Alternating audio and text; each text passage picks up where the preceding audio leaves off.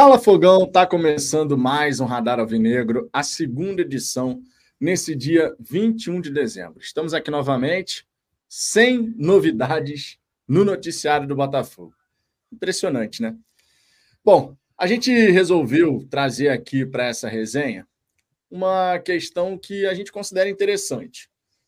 Pegando a declaração do Textor sobre seremos agressivos e até agora não ter chegado nenhuma contratação, a gente vai discorrer um pouquinho sobre os múltiplos significados que ser agressivo no mercado pode ter.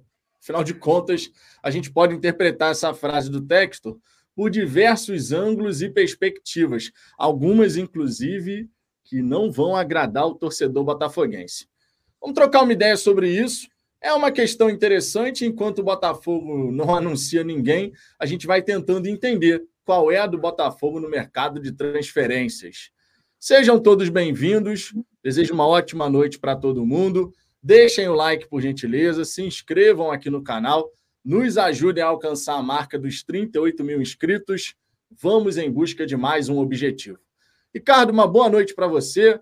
Faça aí suas considerações iniciais nesse dia movimentadíssimo, só que não no mercado botafoguense. Bom, boa noite para todo mundo. Ah, cara, não tem muito o que falar, não, né? É, a gente já disse aqui, vou, vou manter a minha, minha linha. Eu odeio esse momento da temporada, é horrível, né? Na verdade, entre as temporadas, né? É um saco, assim. Eu acho muito chato, cara mas infelizmente tem que passar por ele, não tem jeito. Né? A gente começa a ver os times se movimentando um pouco mais. Assim, não dá para falar que o mercado está mega agitado. Eu não acho que chegou a esse ponto. Mas a gente vê times se movimentando, assim, Palmeiras contratando já, já são dois reforços do Palmeiras, né? É, você vê o Cruzeiro ali, o Flamengo se movimentando bem para caramba no mercado. Pega o De La Cruz, pega o Vinha. É... Tem, mais, tem mais alguém do, do Flamengo? Léo Ortiz tá para assinar. Léo Ortiz tá, tá aí também. Né? Tá faltando resolver só com o Bragantino. Mas o jogador já, já disse que quer vir, tá forçando uma barra lá, né? É... Enfim, tem outros aí. O São Paulo já contratou também. Mas ainda assim, não acho que é eu vejo muito torcedor falando, ah, tá todo mundo contratando menos o Botafogo. Isso não é uma verdade absoluta. O mercado ainda está tímido, mas você já vê uma movimentação acontecendo. E se o Botafogo tivesse contratado um jogador, estaria mais ou menos na, na média de todo mundo, sabe? É... Enfim, vamos ver, cara. É chato pra caramba. Teve uma notícia aí hoje que o. Quer dizer, não sei se é uma notícia, né? Alguém falou Alguém não, foi o Fred, lá do é, setorista do Flamengo. Que o Santos não deve ficar para o ano que vem, né? Então já. Aí você junta com aquela história que o Botafogo estava atrás do Santos. De repente pode ser um indício aí de que conversas vão. É, ou vão se iniciar ou, ou vão caminhar para um final legal aí para o Santos e para o Botafogo. Não sei se para a gente, eu realmente não sou muito fã do, do Santos, mas no resto, cara, não tem muita coisa, não. Não tem nada para enganar ninguém, não. É... Botafogo se movimentando aí por trás dos panos, tentando contratar gente, propostas na mesa. Agora é esperar para ver quando vai fechar, cara. Tá chato pra caramba, eu já não aguento mais. Ainda bem que hoje lançaram, hoje não, ontem lançaram os dois primeiros episódios do Percy Jackson. Então, pelo menos eu tenho alguma coisa para ver porque se depender do Botafogo, esquece. Cara, eu queria começar essa resenha para a gente trocar uma ideia sobre aquilo que a gente estava conversando em off. Assim que terminou a resenha da hora do almoço, o Ricardo apareceu de surpresa aqui, mais para o é. fim da live. E depois a gente acabou trocando aqui uma ideia rapidamente sobre postura do Botafogo no mercado. E aí a gente estava trocando uma ideia, gente, sobre a necessidade que o Botafogo tem de vez em quando, ainda mais quando expõe, né, quando torna público um posicionamento de seremos agressivos, de eventualmente você ter que de fato dividir uma bola ali com uma outra equipe. Segundo o PVC, isso aconteceu com o Bruno Rodrigues. O jogador estava no, no radar do Botafogo, o Botafogo tentando, o Palmeiras foi lá e conseguiu a contratação. Só que o que a gente tem visto, via de regra, no, no Botafogo, ao longo dessas últimas janelas, é que o Botafogo não gosta de bola dividida. Aquela história de, olha, estou interessado naquele atleta, tem um outro time também interessado, e o Botafogo vai se sobrepor àquele time. Não é muito padrão do que o Botafogo faz em período de transferências. A gente vê o Botafogo buscando o Tiquinho Soares, que não tinha essa concorrência. A gente vê o Botafogo buscando o Vitor Sá, que também não tinha essa concorrência. A gente vê o Botafogo contratando o Tietê, que também não tinha essa concorrência. Essa informação sobre o Bruno Rodrigues ter sido uma bola dividida com o Palmeiras é um ponto fora da curva naquilo que geralmente o Botafogo faz na janela de transferência. E aí a gente surge, e aí surge aquela questão. À medida que a gente deseja que o Botafogo se torne cada vez mais competitivo tendo que disputar ali frente a frente com Palmeiras, Flamengo, o próprio Atlético Mineiro, se colocando no centro dessa disputa, eventualmente vai acontecer da gente ter que dividir a atenção e a disputa com essas equipes em termos de jogadores. Aconteceu agora com Bruno Rodrigues, mas quantas outras vezes pode vir a acontecer?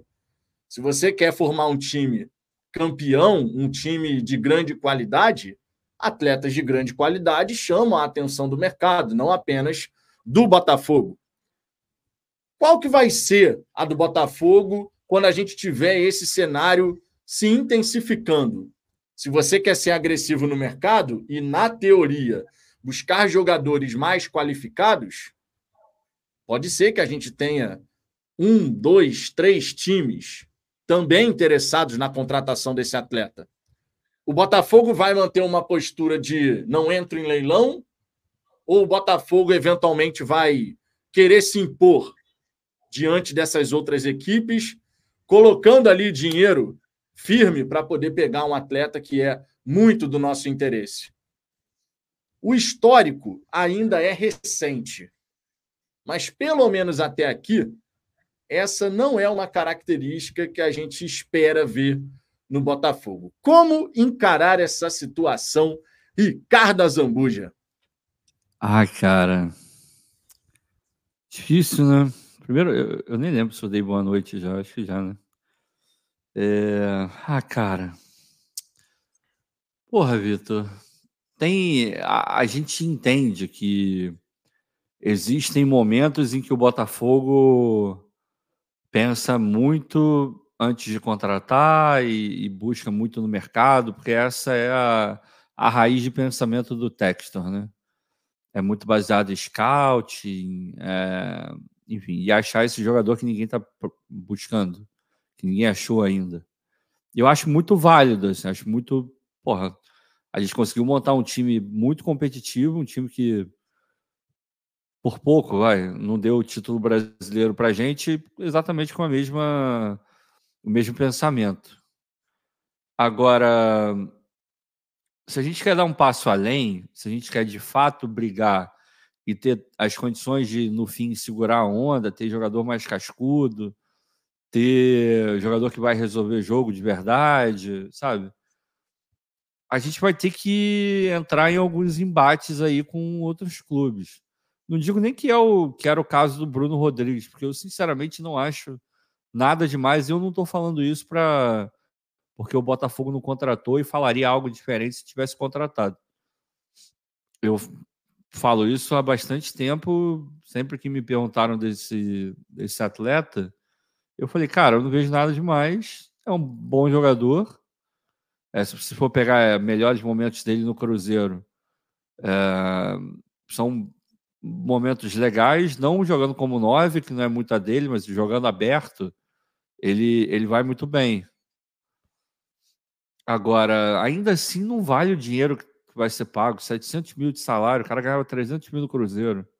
Até ontem ele estava no Joinville, se não me engano. É, não sei, ah, não, não vale. Então, nesse eu não fiquei chateado. Mas tem alguns alguns embates que eu acho que o Botafogo deveria começar. Ah, cara, quer saber? Eu vou botar mais um dinheiro aqui, vou apertar um pouquinho ali, vou é, diminuir um custo aqui, outro ali, para poder trazer esse jogador. Porque eu acho que ele vai mudar o meu time de, de lugar na tabela, ele vai ser decisivo. Vou apostar nesse cara. De repente, o Botafogo fica um pouco cabreiro depois da grande aposta que fez. Qual foi a grande aposta do Botafogo desde que o Texas assumiu? Patrick de Paulo. Patrick de Paulo custou 6 milhões de euros à época, se não me engano. E o que que deu? Até agora nada. Quando estava bem fisicamente, não conseguia jogar. Nunca foi titular do time. Na real, acho que nunca foi uma opção, assim. Aquela que nunca houve um clamor da torcida para que colocassem o Patrick de Paula como titular do Botafogo. Isso nunca aconteceu, não que eu lembro. E, e ele se contunde. Então o Textor vê, pô, eu gastei 30 e poucos milhões de reais num jogador e não tive esse jogador desde que eu contratei, por razões várias. Pô, será que eu vou fazer esse movimento de novo? Será que eu vou contratar um jogador por 30 e poucos milhões de reais? Será que vale a pena? Cara, dependendo do jogador, vale. Sabe? Dependendo do jogador, vale.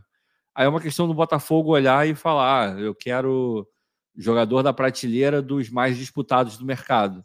Então é isso, vai ter que disputar mesmo, vai ter que botar um dinheiro aqui, outro ali a mais, se quiser ganhar, se quiser ser de fato agressivo. Ou então o Botafogo pode virar e falar: ah, cara, nessa prateleira aí, eu ainda não estou pronto para disputar. Vou disputar jogadores de uma prateleira abaixo. Destaques do Brasil, eu não vou nem mexer com esses caras. Muito valorizado, mercado inflacionado, então vou pegar um cara ali numa prateleira um pouco mais abaixo, ou até um cara que eu tenha muita esperança que, que vai desenvolver um potencial para virar numa prateleira acima. Acho que é uma decisão, assim. Se você olhar os nomes, o Botafogo está sendo, sim, mais agressivo nas. É, como é que eu vou dizer? Nas é, opções. Vai. Se você pensar que o Botafogo estava querendo, tá querendo o Santos, é um goleiro que está é, num, num nível dentro do Brasil, num nível na prateleira de cima.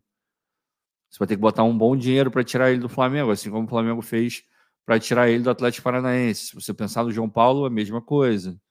Se você pensar no, no Bruno Rodrigues, prateleira de cima, embora não, sei se de fato ele está, mas o mercado o colocou nessa prateleira de cima. E o Botafogo tentou.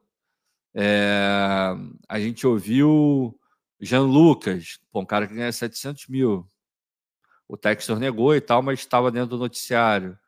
É, algumas pessoas falaram do, do, do cara lá do Estudiante, do Rollheiser. Também está na prateleira um pouco mais acima, porque é muito novo, tem muito potencial e custa dinheiro. Enfim, tem outros jogadores aí, Daverson, que o Botafogo vai lá. Querendo ou não, o Daverson está numa prateleira mais de cima. Não é um craque, mas eu digo mais pelo valor. 20 milhões, porra, não é qualquer jogador que vale 20 milhões, né? Então, se bem que hoje o Corinthians comprou um jogador, esqueci até o nome dele. É, 13 milhões vão pagar para o Cuiabá.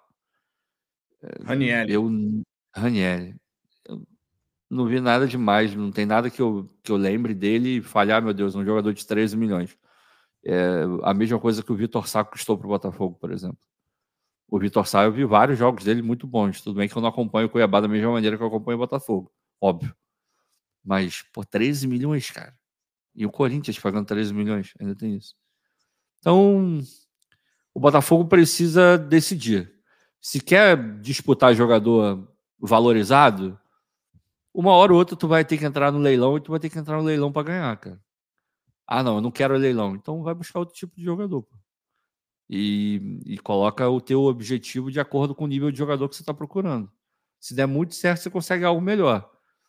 Agora, o que está sendo discutido lá dentro, nesse sentido, eu não sei. A, a, busca é por jogadores de prateleira acima. Agora, vai conseguir? Se de repente for o único ou, ou tem dois disputando, Botafogo hoje disputando um jogador com o Cruzeiro, por exemplo, tem chance de levar. Agora, se disputar um jogador com o Atlético Mineiro, Flamengo, é, Palmeiras, eventualmente até o Corinthians, que gasta o que não pode, São Paulo, que gasta o que não pode, de repente vai perder jogador. Agora, para outros tantos, tem obrigação de ganhar, eu acho. Obrigação de ganhar. No, no braço de ferro ali, tem que ganhar. Agora, se vai ganhar ou não é outra história, depende da, da diretoria, o que, que eles querem, né? É, depende da diretoria o que eles querem. É como se fosse assim: qual é o parâmetro que esse agressivo significa, né? Quais são os parâmetros? Ah, eu vou ser agressivo porque eu vou contratar, é, vou ser mais ágil nas contratações, eu vou, meu irmão, vou chegar nas negociações que eu quero e botar dinheiro aqui, ali e tal, para poder dar uma resposta rápida. A gente já percebeu que não é. Esse parâmetro de celeridade pelo menos no quesito é, se antecipar a própria abertura da janela, porque a janela abre no dia 11 de janeiro, mas os times vão contratando antes porque você tem a reapresentação. Então, esse parâmetro de celeridade, isso a gente já sabe que não é o grande X da questão. Aí você entra no parâmetro qualidade, que é algo né, que a gente espera quando você fala que vai ser mais agressivo ah, vai chegar jogador de uma qualidade, conforme você até colocou, prateleira acima. De fato, o Botafogo, pelo menos no noticiário, está mirando os jogadores que estão numa prateleira acima, a nível futebol brasileiro. É, uhum. Sempre fazendo essa observação, nível futebol brasileiro. De fato, o que está aparecendo no noticiário do Botafogo, João Paulo dos Santos, Jean Lucas, é, o Santos, goleiro do Flamengo, o. Qual foi o outro jogador? O Rollheiser, que de fato apareceu agora também, mostrando que o Botafogo estava de olho nele. Enfim, tem alguns jogadores que você olha e fala assim: olha, o perfil de jogadores que o Botafogo está olhando agora tem uma diferença do que a gente Sim, olhou claro. em outro momento. Isso Nítido, não tem como nítido. falar que não. Isso é até indiscutível. Agora, o grande X da questão e é um outro parâmetro de ser agressivo na janela, é o modelo de negócio que o Botafogo, de repente, está tentando propor. Porque para ser agressivo, aí entra algumas questões interessantes. Para ser agressivo, você precisa obrigatoriamente colocar dinheiro em direito econômico? Para ser agressivo? Não obrigatoriamente. Não obrigatoriamente. Para fazer um time campeão, obrigatoriamente você precisa colocar dinheiro em direito econômico? Também não. O Fluminense está aí, provando que não. Então, assim, qual é o modelo que o Botafogo está buscando nesse momento? Eu vejo muito torcedor falando assim: o Textor só quer 0,800. E aí a gente tem um exemplo do Fluminense que gastou pouquíssimo perto das demais equipes. O Fluminense gastou alguma coisa, foram 29 milhões para poder montar o time campeão da Libertadores. 29 milhões é o que um time, o que o, o Atlético Mineiro vai pagar no, em um jogador só. Em um único jogador. É o valor que o Atlético Mineiro vai, contra, vai pagar para contratar o Scarpa. É. O Fluminense montou o time campeão da Libertadores com esse valor. É, é, é, é foda. E só uma coisa, eu tô vendo a galera falar. Tem duas pessoas usaram o mesmo exemplo, o exemplo do Rojas. A gente tem que ter cuidado, porque a gente não pode escolher só o exemplo que embasa a tese que a gente quer, né?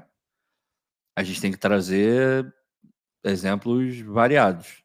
Nesse caso, quando você entra em leilão, dependendo do jogador, é sim uma aposta, porque você pode acabar levando o jogador e o jogador não dá em nada, como o Rojas não deu até agora. Só que você pode, até. Eu usei esses dois exemplos que eu vou dar agora no, na conversa que eu tive com o Vitor, hoje mais cedo. Eu falei, ah, você lembra, você pensa no, no Rojas. Pô, pro Botafogo foi ótimo, pro Corinthians foi uma bosta até agora. Então, beleza, que bom que o Botafogo não entrou no leilão. Agora, pega o exemplo do Dudu do Palmeiras, por exemplo. Quando ele estava para sair do Grêmio, se não me engano, ele tinha proposta do Corinthians e do Palmeiras. Rolou um leilão ali. Quem, quem dava mais, quem dava mais, quem dava mais. Palmeiras levou o Dudu. O que, que o, e olha o que o Dudu fez pelo Palmeiras. Então a gente não pode pegar um exemplo só.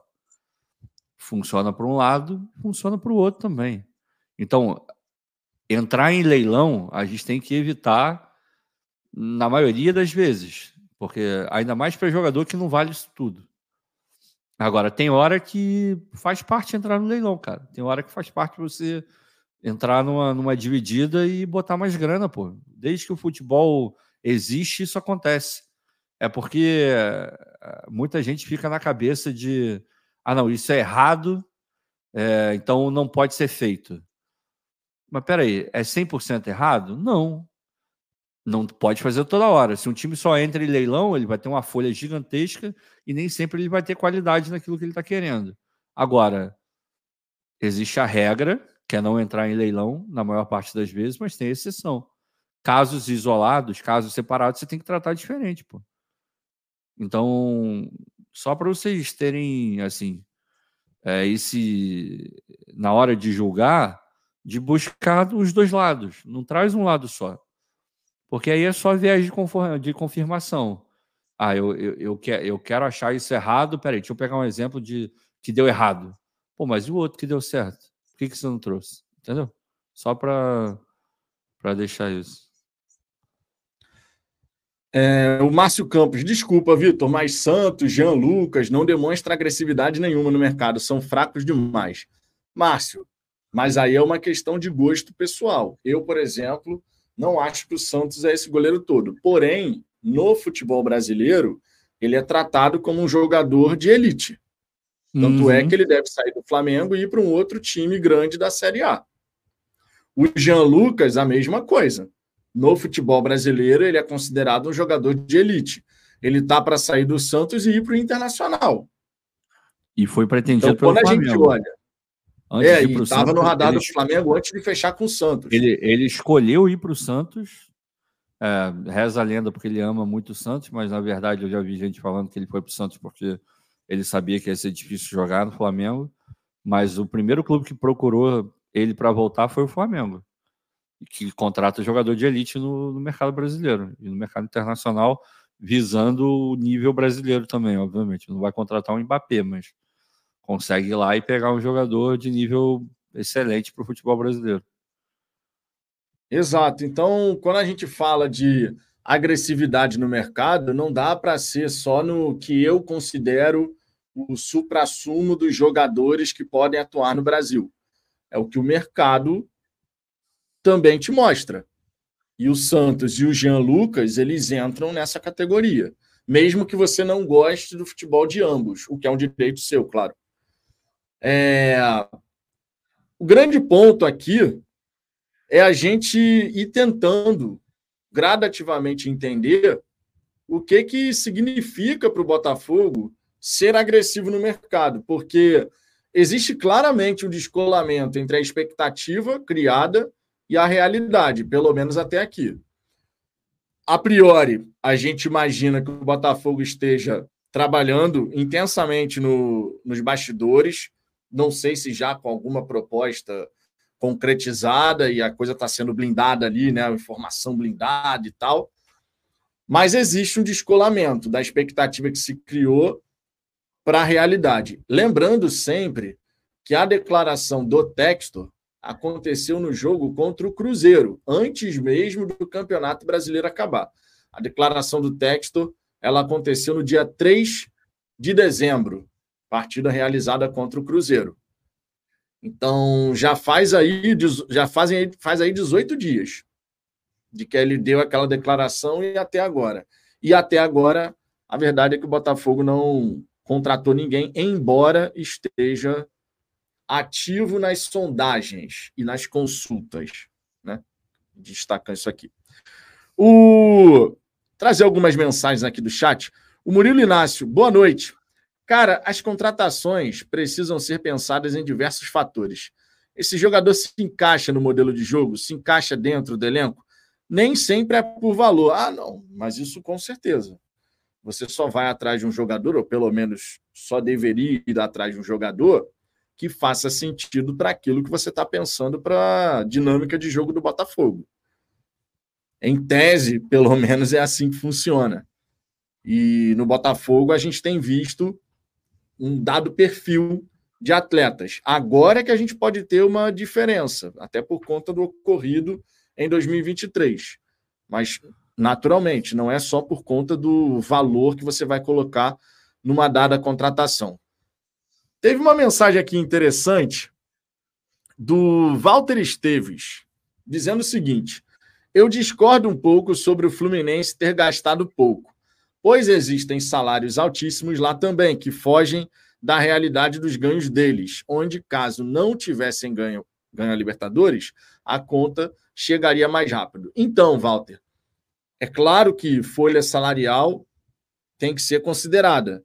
Você vai pagar um salário de Armancano de 800 mil reais, mesmo que ele tenha vindo sem você pagar direito econômico, e você ainda tem as luvas. Então, quando a gente fala sobre os investimentos, a gente não está falando do salário. Entra na conta, mas é um custo. Tá? É uma despesa, não é um investimento. O investimento é você pagar um direito econômico, é você pagar as luvas, que acaba sendo uma taxa de transferência né, no futebol atual. É, então, assim, o investimento que o Fluminense fez frente ao que outras equipes fizeram, inclusive o próprio Botafogo, foi um investimento bem inferior. Foram 29 milhões de reais para montar um time que veio a ser campeão da Libertadores. E por isso, inclusive, vale a gente falar aqui sobre essa história do 0800. Tem muito torcedor do Botafogo que fica martelando essa questão do 0800 o tempo inteiro. Não tem como fazer um time campeão se você só quer jogador 0800. O Fluminense está aí para provar que não é bem assim. Porra, Vitor, a gente já tá. A maioria aqui acompanha futebol há bastante tempo, né? E já está mais do que claro, para ou deveria estar mais do que claro para todo mundo, que futebol se ganha de diversas formas. Você vê um Flamengo que gasta rios de dinheiro. Teve ano que ganhou Brasileiro e Libertadores. E teve ano como esse de 2023 que não ganhou nada. Gastando aos tubos nos dois anos. E você vê o Fluminense. Já teve ano do Fluminense gastar muito dinheiro, não ganhou nada. Esse ano gastou pouco e ganhou a Libertadores. Então não tem fórmula mágica, não tem é, uma receita de bolo. O que tem são coisas um, pouco mais comuns que você olha e fala: ah, peraí, para você ganhar, você tem que estar bem preparado, você tem que ter uma estrutura legal. É, e você pode falar de todos esses clubes que andaram ganhando campeonato no, no último tempo. Você pega o Fluminense. O Fluminense tem uma, uma estrutura bizarra? Não. Mas tem um CT legal. Vai, vão lá no canal do André Hernando que vocês vão ver o CT do Fluminense. Tem um CT maneiro ali, legalzinho, tem um departamento médico legal, fisioterapia e tal, não sei o quê. Aí você pega o Palmeiras, uma baita de uma estrutura, Flamengo, uma baita estrutura, Atlético Mineiro, muito boa estrutura, Atlético Paranaense, por aí você vai. São Paulo deve estar defasada. Até outro dia o Rogério chega lá e a piscina não estava nem com água. Beleza, mas andaram recuperando. Ainda assim tem uma estrutura legal. E outros tantos que a gente pode falar por aí. Corinthians tem uma estrutura boa também mas não vem ganhando. Mas esses que estão ganhando nos últimos anos têm uma estrutura legal. Então, isso é uma coisa comum. Você pode falar, ó, para você ganhar campeonato, você tem que ter uma estrutura legal. Hoje em dia, difícil você. Vamos, vamos olhar para o próprio Fluminense. Vocês conseguem. O, o, Fluminense quase ganha uma Libertadores com uma estrutura merda. Não ganhou. Mas aquilo é exceção que confirma a regra. Normalmente vai ganhar o time que está bem, mais bem preparado. Aquele futebol permitia esse tipo de, de preparação não 100% profissional. Hoje em dia é quase impensável você ver um negócio desse acontecer. Tem que ter estrutura, não tem jeito, porque o nível subiu muito fisicamente, tudo. É, a parte de é, psicologia está lá também, tem vários clubes que já tem. É, e aí a gente vai. Então tem que tem que ficar, tem que lembrar disso. Futebol se ganha de vários jeitos. Então, ah, o Fluminense ganhou a Libertadores gastando pouco, então vamos gastar pouco também. Não, não necessariamente. O Flamengo gastou milhões de reais, então só ganha se gastar milhões de reais. Não também. Pega o quanto o Palmeiras gastou em transferência essa, essa temporada. Não foi tão grande assim. A galera tava reclamando que não contratava ninguém. Eu vi até um vídeo, tem um cara que é sensacional, um humorista, que ele imita a Leila. E a voz é idêntica, ele coloca uma peruca, é engraçado demais. E ele fica imitando a Leila e tal, não sei o quê. E ele imitando ela comprando o Bruno Rodrigues é muito bom, cara. Porque ela na frente do computador, aí ela fala: Barros, Barros, Barros, vem aqui. Eu acho que eu comprei um menino. aí ele comprou quem? Né, é Bruno, é um tal de Bruno, mas ele joga aqui de atacante? Não sei, eu comprei. Tava aqui, eu botei um dinheiro, mas anuncia, diz que foi planejado. aí o cara, mas fala quanto é que pagou? Aí, aí ela, não, não, não fala quanto é que pagou, porque se falar, valores assustam. é bom pra caralho, cara. É maravilhoso. E a galera tava reclamando. O Palmeiras gastou menos do que em outros anos e ganhou o brasileiro de novo. Disputou semi de Libertadores chegou em finais. Não existe fórmula mágica. A gente tem que encontrar a fórmula que melhor se encaixa na nossa situação. Tão simples quanto isso. Douglas Barros, temos também que lembrar que não é videogame. O ideal é ter todos os atletas dia 7. Contudo, ainda podemos ter negociações que irão se estender até depois da data. Pronto, isso aí é praticamente 99,9% certo de acontecer. Ah, é. Vai ter. É. Quanto a isso, não tem nem dúvida. André Luiz, a torcida entregue, tudo que queríamos era uma janela com jogadores rodados, com culhão e vencedores. Uma janela movimentada. Eles não entenderam nada sobre o final do ano. Cara, olha só, isso é bem interessante. Esse é um ponto bem bacana que você está trazendo. É, eu mantenho o que eu disse, tá? A partir de hoje, 21 de dezembro, é que eu começo a esperar movimentação de anúncio de jogador pelo Botafogo. Como assim, Vitor? Brasileiro acabou dia 6.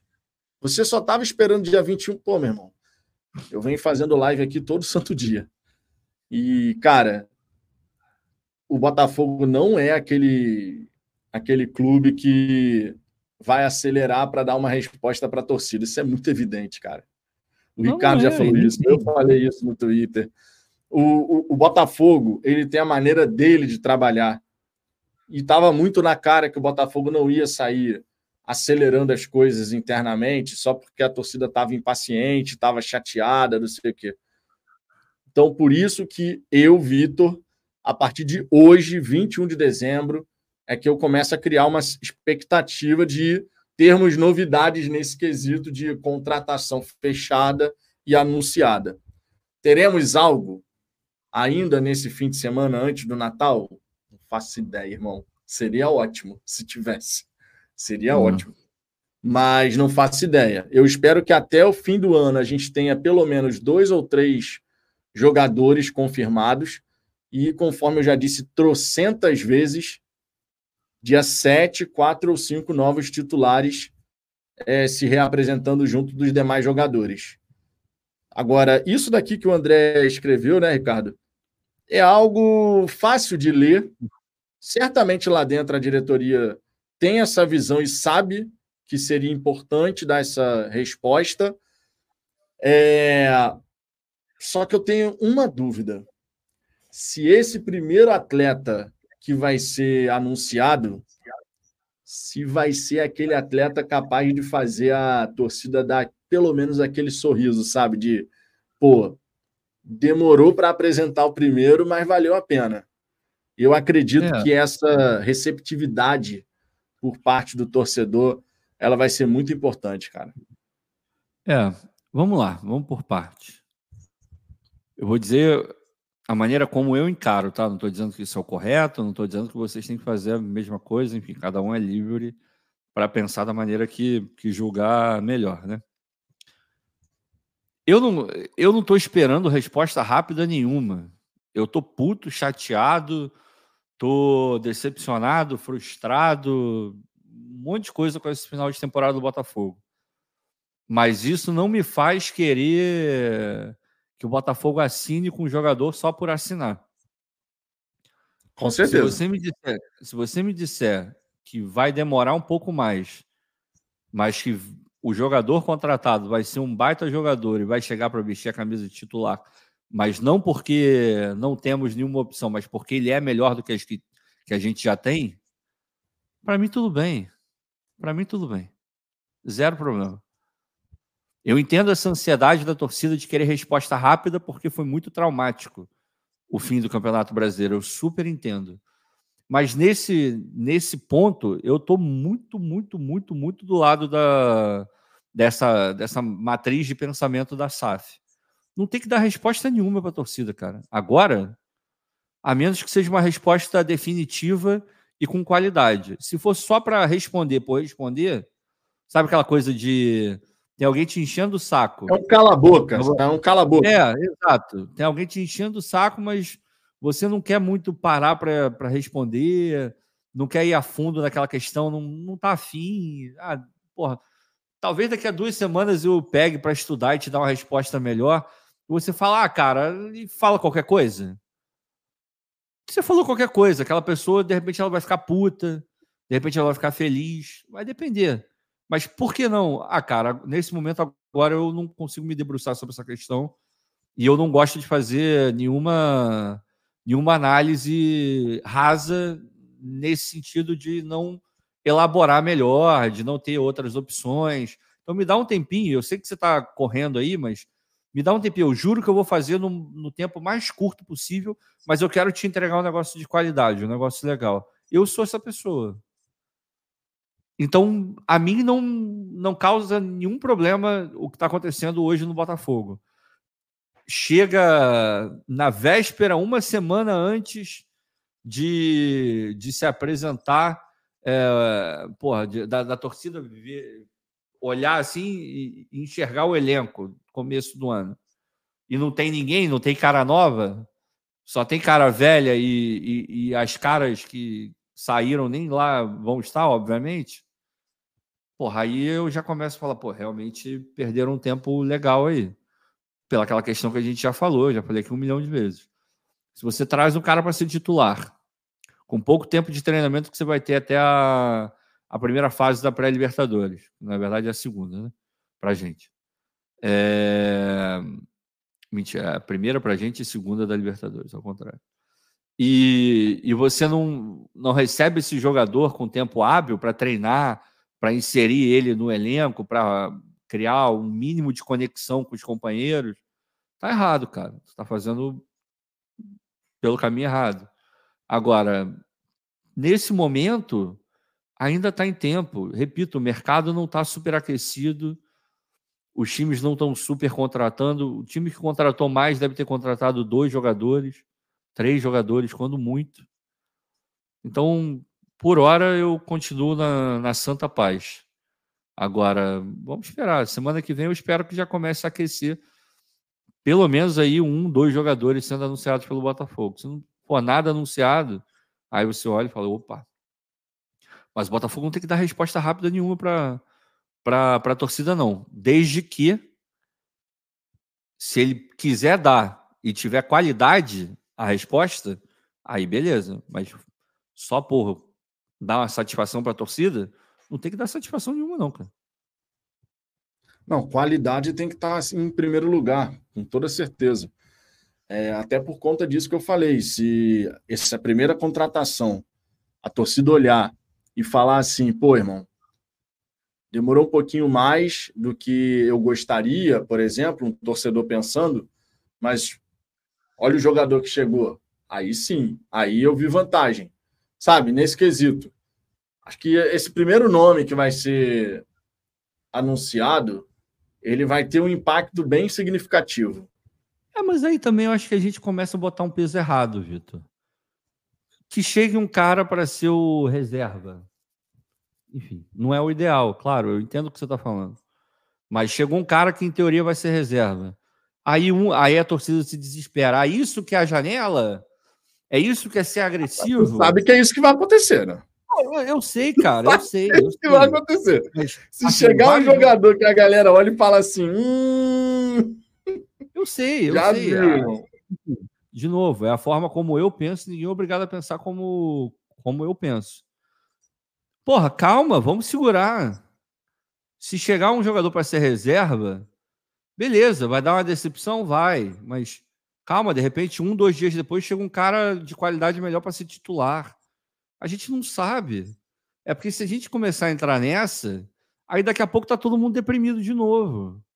Ah, chegou um reserva. Pô, mas não era isso que eu tava pensando, tá vendo? Essa é a cara do Botafogo. Só vai contratar reserva, vai continuar contratando jogador pipoqueiro, jogador que não resolve. Na primeira contratação, você não sabe nada que venha a seguir. E já tá tirando a conclusão pro ano inteiro por causa de uma. Não tô falando você, tô falando de maneira geral. Então, porra, calma, gente. Vamos lá, calma. Mesmo se chegar um cara reserva, respira fundo, vamos ver a próxima. Vamos ver a próxima. Chegou outro reserva, aí você olha, opa, peraí. E eu só estou sendo coerente não. com tudo aquilo que eu sempre falei. Não, eu concordo, eu entendo o que você está querendo dizer. Eu tô, o, o, o, ponto de vista que eu estou apresentando é justamente pensando como você pode trazer a torcida um pouco para perto de, do Botafogo. É, se você já está engatilhado, por exemplo, tá? Só um exemplo. Você está engatilhado com dois jogadores. Um é uma composição de elenco. Outro é um cara que você tem convicção que ele chega para assumir titularidade. Ele chega ah, realmente para. Ah, Nesse cenário. Primeiro o. Anuncia primeiro o é, cara que vai fazer o torcedor claro, claro, ganhar claro. um pouco mais de confiança. Nesse Entendeu? caso, beleza. Nesse caso, ótimo. Concordo pra caramba. Agora, o meu, o meu medo é só. A torcida do Botafogo, ela, ela tentou se libertar de várias coisas ao longo desse ano e no final ela acabou afundando ainda mais naquilo que ela, que ela sempre teve como âncora. Assim. A âncora foi mais fundo ainda. Então, a gente está. Não digo que a gente está procurando o próximo problema para reclamar, não é isso. Não é isso que eu quero dizer. Mas a gente está propenso a. Na primeira coisa que não agrade tanto, a gente vai meter o palma muito. assim, de uma maneira muito é, taxativa, sabe? Os caras vão criticar demais o Botafogo. E calma, a gente não sabe o que vem pela frente, calma.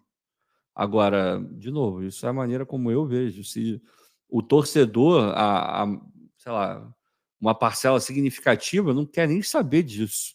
Chegou o fulaninho para ser, chegou o fulaninho destaque do Ituano, esquece.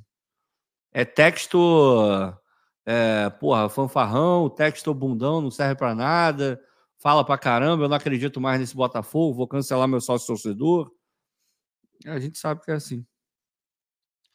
Só para esclarecer uma questão aqui, Marcílio, Marcílio Ribeiro, que é membro aqui do canal, talvez você não tenha entendido a colocação do Ricardo. Quando você escreve aqui, não tem que dar satisfação, então não nos espere no estádio, no sócio torcedor. O Ricardo foi claro na mensagem uhum. que ele estava passando. Ele disse: não tem que dar resposta ao torcedor no sentido de sair contratando rápido qualquer um só uhum. para dar uma resposta. Se você for contratar rápido alguém que tem qualidade, beleza. Mas em outro caso, não é contratar por contratar. Uhum. Então, seria dar uma resposta só para dizer: ó, oh, tá vendo? Já contratei alguém. Exatamente. E nesse sentido, não faz qualquer. Não tem nexo você simplesmente contratar um cara qualquer só para mostrar que contratou. Entendeu? É nesse sentido, de não uhum. dar satisfação. É nesse sentido. Douglas Barros, em 2019, Gabigol veio por empréstimo ao rival. Atleta emprestado está ligado ao espaço que ele tem no seu clube e não com sua qualidade. É, é apenas um modelo de contratação. Você pode contratar o cara que está com o contrato vencendo, aí você fecha um pré-contrato. Você pode contratar o cara que é agente livre. E você vai lá, acerta luvas e tal, beleza, fechou a contratação, não pagou direito econômico. Você pode pagar o direito econômico, porque o cara tem um contrato de maior duração com a sua equipe. Você pode pegar emprestado com opção de compra. Você pode pegar emprestado com obrigação de compra. Então, são vários os modelos possíveis de contratação. E isso que você está colocando, Douglas, tem muito, muita razão. Se, se o jogador ele até é bom tecnicamente, mas ele está sem espaço no seu respectivo clube, você pode tentar o empréstimo, porque vai ser bom para ambas as partes. Olha, tu não está utilizando o atleta, eu vou utilizar. A gente define aqui uma opção de compra. De qualquer maneira, se o jogador for bem e eu não conseguir comprar, o ativo se valorizou. É tipo o Verón, que o Cruzeiro está contratando, até surgiu no noticiário do Botafogo. O Verón, ex-Palmeiras, que estava no Porto. O Cruzeiro pegou o empréstimo sem pagar nada, mas tem uma opção de compra. Se o Verón for bem no Cruzeiro, das duas, uma. Ou melhor, das três, uma. Ou ele volta para o Porto valorizado, com ritmo de jogo e tal, ou ele fica no Cruzeiro, ou ele vai ser comprado por uma outra equipe. Então, você tem algumas opções aí. Então, realmente, o empréstimo é só um modelo e depende de o jogador estar tá sendo aproveitado ou não na sua atual equipe. Fernando Santos Calmita, filhotes botafoguenses. Vamos com tudo em 2024. Tamo junto, Fernando. O Humberto aqui, sendo muito sincero, vocês esperam realmente que dia 15 de janeiro, cinco ou seis titulares novos estarão treinando com o elenco? Não consigo ver isso. Cara, a minha expectativa. Eu, falo, eu não falo nem do dia 15, tá? Eu falo do dia 7. É. Dia 7.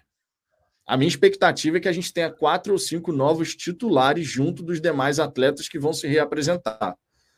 É o meu desejo enquanto torcedor, entendendo que a gente tem lacunas no time titular que precisam ser preenchidas com certa urgência. Aqui, só rapidamente, basta falar da linha de zaga. Só um exemplo. O PR está indo embora, o Adrielson está indo embora, o de Plácido já já está certo que vai embora. Só aí a gente está falando de três atletas. Só aí. Aí você ainda tem que olhar para a lateral esquerda, você ainda tem que olhar para o primeiro homem de meio de campo, um ponta direita, um meio atacante. Você pode escolher ali alguma das opções. Agora, eu acho que se a, diretoria mostrar, Ricardo, que olha, vamos nos reapresentar com quatro ou cinco novos jogadores nessa prateleira acima, né? Com capacidade de ser titular, vai ter demonstrado um senso de urgência bacana, pensando até na pré-Libertadores. Eu espero que aconteça dessa forma. É, a cara. Esse final de temporada tá, tá foda, porque os ânimos estão muito exaltados, né? Já estariam normalmente, mas agora é pior. Vamos aguardar, cara. Não tem, não tem outro caminho, não tem outro caminho é, ver o que o Botafogo está planejando. A gente sabe, e o clube sabe também, que não dá para planejar um ano que vem apenas com continuidade de jogadores que estavam nessa última temporada. Porque o, o, o clima está diferente, é, eu não sei se esses jogadores vão ter a força mental para colocar como objetivo dar a volta por cima, mostrar que eles não são pipoqueiros, como todo mundo acredita que eles sejam. É, eu não sei se eles têm essa força interior. Não sei se vai ter um trabalho específico para colocar na cabeça desses atletas esse tipo de pensamento. Então, é, tá nítido que a diretoria sabe que precisa contratar, precisa oxigenar o elenco, precisa é, encorpar o, o time, tem campeonato maior para disputar, a expectativa é diferente. Agora, tudo isso vai acontecer? Não sei, cara. Não sei. A gente está vendo, o mercado está difícil, o mercado não está fácil. Jogador mediano está ganhando 700 mil por mês. Difícil, cara. A gente não pode perder isso de vista. É porque a gente acha que ah, tem que contratar, o texto é bilionário, tem que botar dinheiro, botar dinheiro, botar dinheiro. As coisas não funcionam dessa maneira. Não funcionam dessa maneira. E a gente tem que botar os pezinhos no chão e esperar é, coisas mais concretas, não tem jeito. Daniel Nadir, a resposta rápida não é pelo fim do campeonato, é pelo nosso ano. Valendo. Começar, é, começar antes. A pré está aí. Temos uma janela mais curta que os outros. De fato, a janela do Botafogo, pensando em temporada, ela é diferente dos demais, dos demais times. Porém, só coloco uma observação aqui, Daniel. Isso passa a valer a partir da reapresentação do time. Você contratar hoje amanhã, dia 26, dia 28, dia 2, dia 3, dia 4, tem o mesmo valor, porque você vai se reapresentar dia 7. Então, do ponto de vista de momento da contratação, até a reapresentação acontecer, a realidade é, goste ou não, o Botafogo não estará atrasado. Ponto. Essa é a realidade. Do momento que a temporada com a reapresentação começou e o Botafogo ainda está nessa busca, aí você pode falar, bom, pode ter trazido aí dois jogadores, três jogadores, mas está atrasado. Porque aí você realmente tem uma competição muito importante cedo na temporada que não vai valer para os demais. Mas pelo menos por enquanto, pelo menos por enquanto, o Botafogo não está atrasado, embora a gente possa dizer que o Botafogo está sendo moroso no mercado, está indo devagar. Mas atrasado, pensando na data da reapresentação, não dá ainda para falar, porque os jogadores estão de férias, a diretoria está trabalhando, e de repente, lá no dia 7, a gente vai ter um número de reforços mínimo para começo de conversa. Como é que você vê essa, essa situação, Ricardo? Ai. Ah, cara, eu concordo com o que você falou, assim, não... É, é, tem ficado, cada, cada dia tem ficado mais difícil, né, você falar coisas diferentes, assim, porque me parece que está muito claro, está tudo muito claro, as coisas como, como elas são, assim, sabe aquela coisa da vida como ela é? Que era uma série muito legal, baseada no, nos contos né, do, do Nelson Rodrigues. É... É, o, que, o que me mata é essa coisa de, de ver vários torcedores criando expectativas e, e outras pessoas alimentando, às vezes, essas expectativas.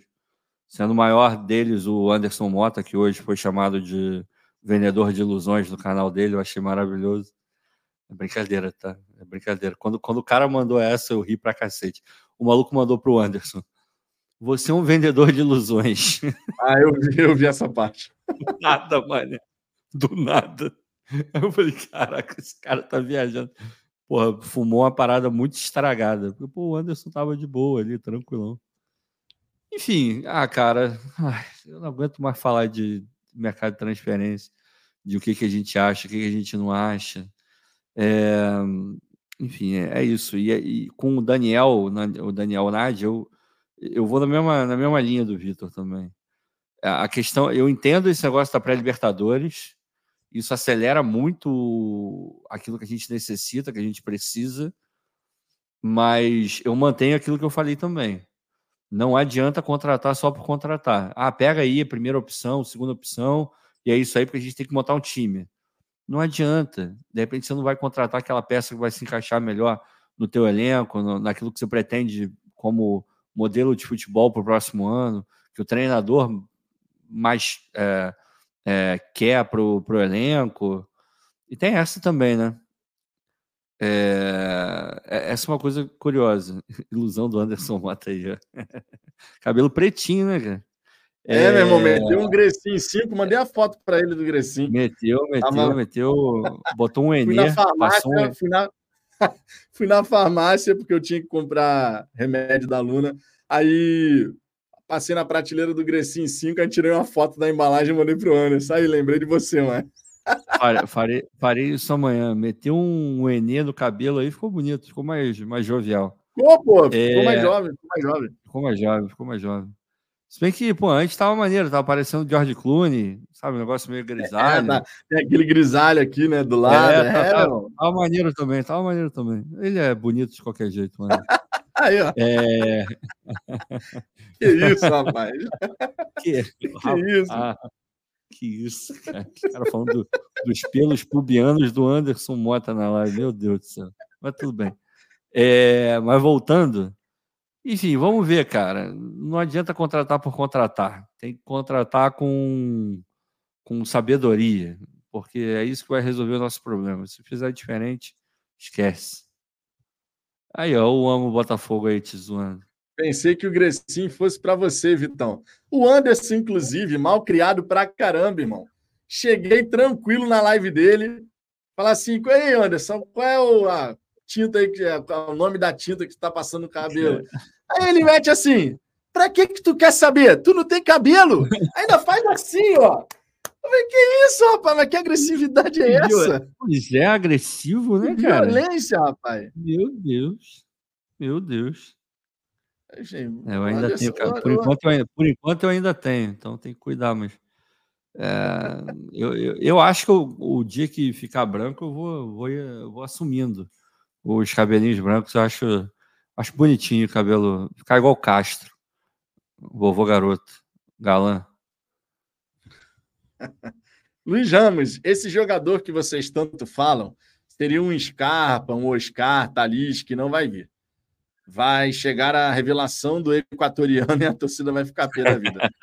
Cara, entendemos a referência, mas não necessariamente, cara, precisa ser um Talisca, um Scarpa, não necessariamente. Tem jogador que poderia chegar no Botafogo que a torcida olharia e falaria, pô, interessante. Porque, uhum. cara, não dá para a gente esperar. Eu já disse aqui, Ricardo já falou também. Não dá para a gente esperar, ah, vou ficar na expectativa de que vai chegar o jogadoraço, o extra classe, o craque. Não crie essa expectativa. Não crie, de verdade. Você pode criar expectativa em relação a bons jogadores, bons nomes, nomes que você olha assim e você fala, pô, bacana. É o caso do João Paulo. Se um João Paulo da vida acaba pintando no Botafogo, goleiro do Santos, vai ter uma aceitação gigante que pela isso, torcida cara? do Botafogo. Que houve, rapaz? tua filha aí, jogando no vento aí, toda a tua intimidade aí. Cara, olha a história criada, irmão. Você falou para mim que passava uma tinta no cabelo chamado minoxidil finasterida. Mamãe disse que você mentiu. O que, que é isso? Finasterida é finasterida é para crescer cabelo, pô.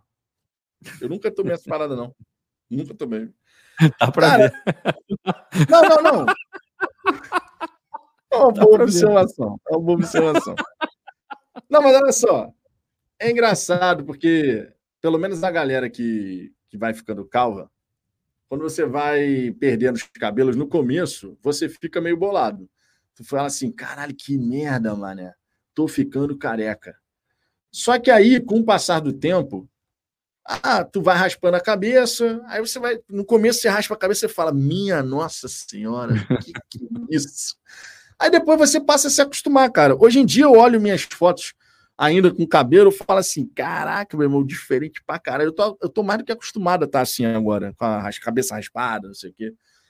É uma questão de costume mesmo. É tipo você falou: Ah, vou, quando ficou ficando grisalho, cabelo branco, eu vou no começo você pode se incomodar com aquilo, porque, pô, nem é. todo mundo gosta, né? De ficar com o cabelo grisalho e tal, mas à medida que você for se acostumando com, com o visual, vai ficando tudo bem, pô. Não tem problema não. Mas, ó, não, não, não, não teve isso não, hein, ô, minha filha? Não teve isso não.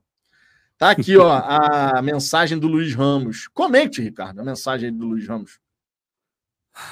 Cara, eu acho que pode chegar sim a revelação do equatoriano. É, e também não descarto que chegue um jogador nesse nível, assim. É, o próprio Texas já falou, né? Aquele jogador de 1%, não teve uma história dessa há um tempo atrás?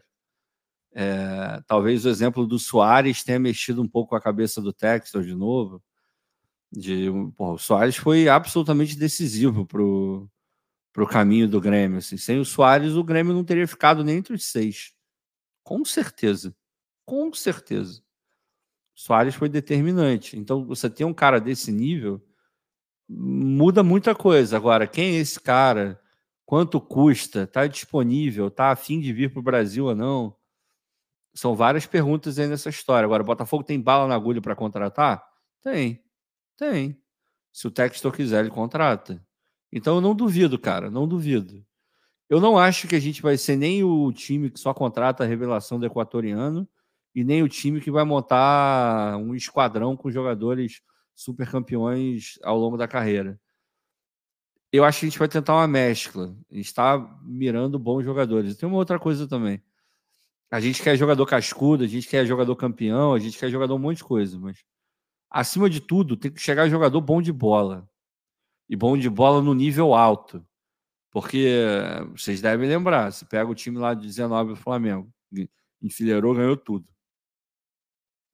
Tinham vários jogadores ali que não tinham sido campeões de quase nada na vida. O que, que o, Gabigol, o Gabigol tinha ganho até aquele momento? Bruno Henrique, o que, que ele tinha ganho? Quase nada, gente. Quase nada. Pablo Mari, o que ganhou da vida? Nada. Ninguém nem fazia ideia Rodrigo... de quem era.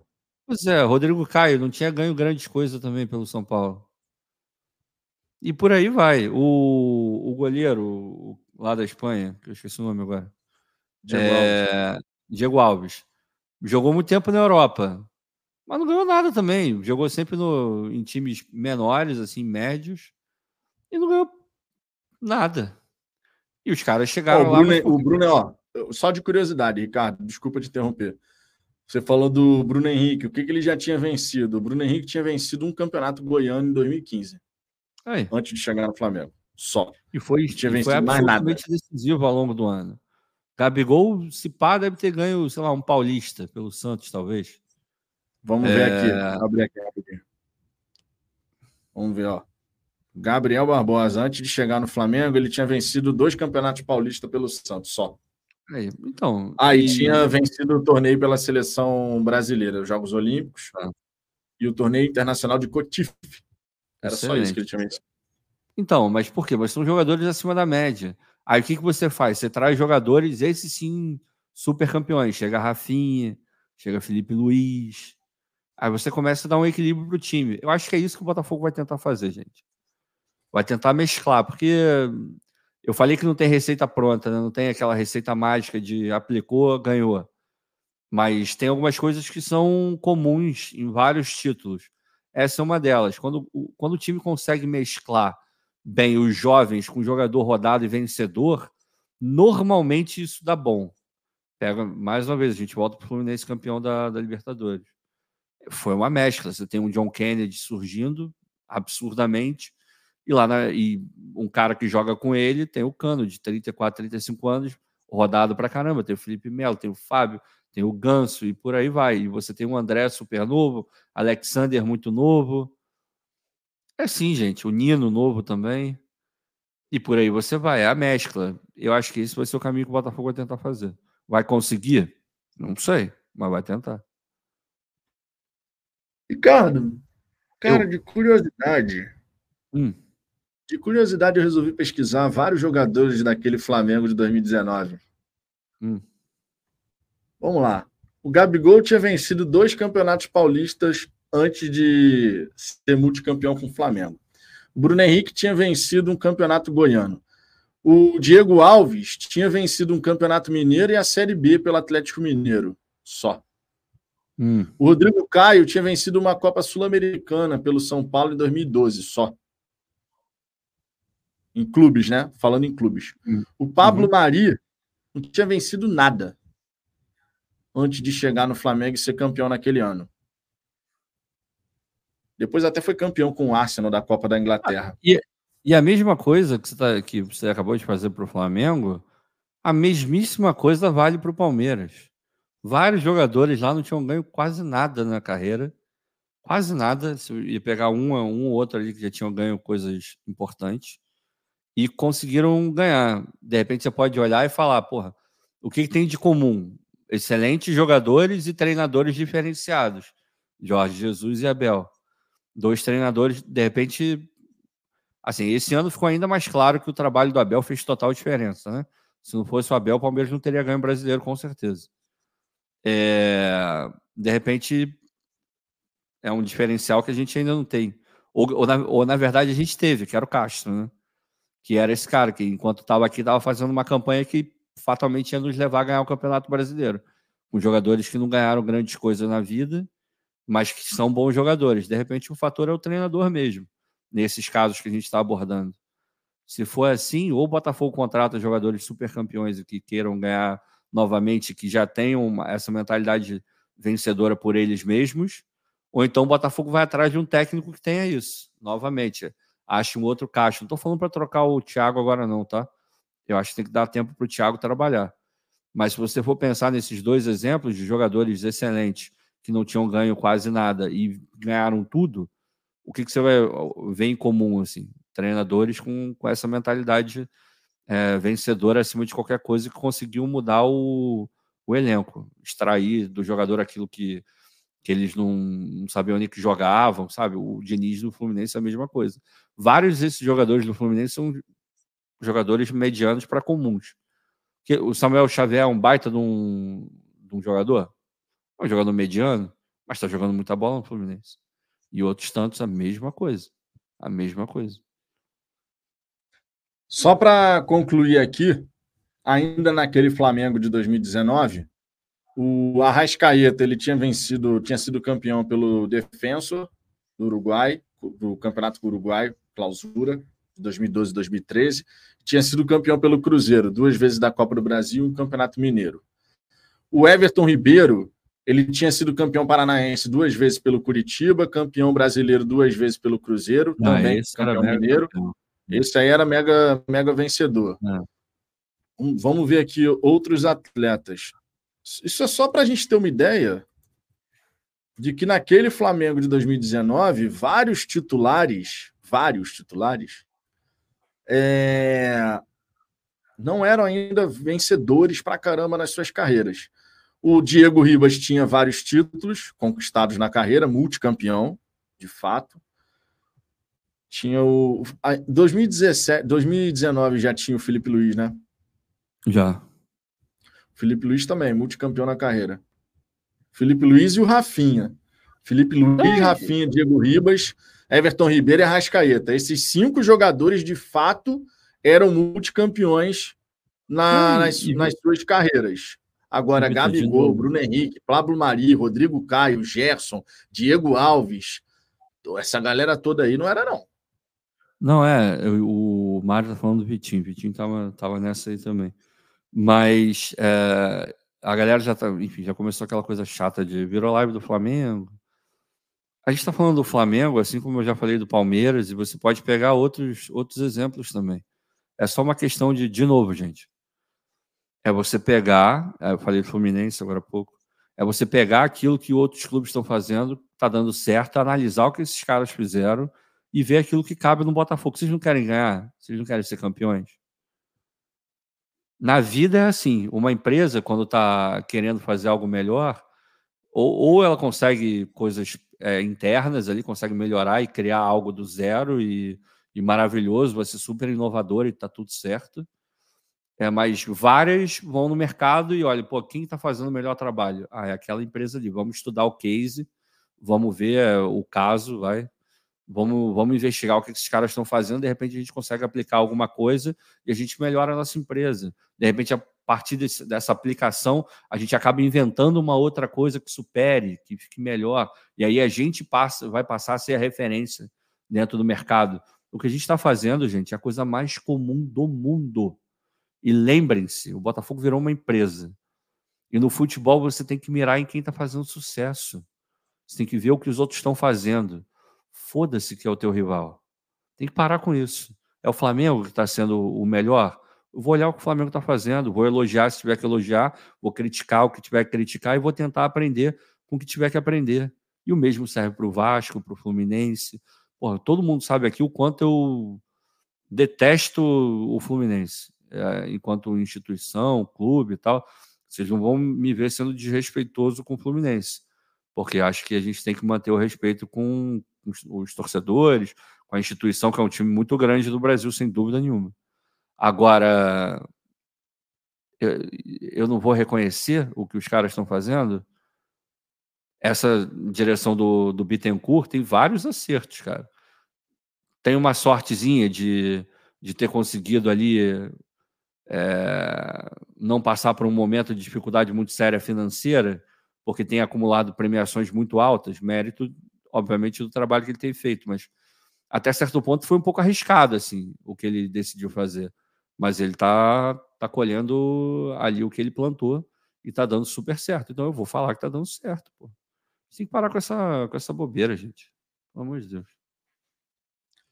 Luiz Alves, espero que sejamos surpreendidos positivamente quanto a reforços de expressão em pouco tempo, como vocês estão comentando. Torcerei para isso. Também. Seria muito bom, né? Seria muito bom. Com toda certeza. O Rodrigo Santos, caraca, toda janela é a mesma coisa. Falam que não está atrasado e no final não vem ninguém, tirando a segunda janela de 22. Rodrigo, não vamos confundir as coisas. Não vamos confundir as coisas. Quando eu falo que não está atrasado, é em relação à data de reapresentação. Em relação à data de reapresentação, goste você ou não, não está atrasado. Jogadores ainda estão de férias, a diretoria vai trabalhando nos bastidores e até que chegue o dia 7, para a gente saber quantos jogadores novos vão se apresentar junto dos demais, não estará atrasado. Agora, se chegar no dia 7 e a gente olhar e falar assim, pô, passou esse tempo todo e o Botafogo contratou um, dois, tá atrasado. Aí a gente vai poder falar, tá atrasado, porque a gente tem uma pré-temporada com uma pré-Libertadores logo ali, um mês e meio depois da gente se reapresentar. É nesse quesito que eu estou comentando. O Fabinho BFR, Vitão, por que não tentar, pelo menos, fazer como foi a segunda janela de 22? 100% de surpresas, ninguém cogitava os nomes, mas vieram. Fabinho, as contratações, cara, elas vão acontecer. Não dá para a gente agir como se o Botafogo não fosse contratar absolutamente ninguém, porque até, até então não contratou. A gente está entrando hoje, exatamente hoje, na terceira semana pós-término do Campeonato Brasileiro. Por mais que para a gente o brasileiro parece tenha terminado muito antes, por conta da derrocada, dos nossos resultados, mas o fato é, hoje começa a terceira semana pós-término do, do Brasileirão. E o mercado está começando a ficar mais aquecido. Então não dá para a gente agir como se o Botafogo não fosse contratar. De fato, em 2022, na segunda janela, nós tivemos algumas surpresas positivas e, diga-se, sem jogadores renomados, multiconhecidos. Não, não foi o caso. Mas foi uma janela positiva. Acho que todo mundo concorda que foi uma janela positiva, aquela segunda janela de 2022. Não é melhor do Botafogo até agora. Com Exato.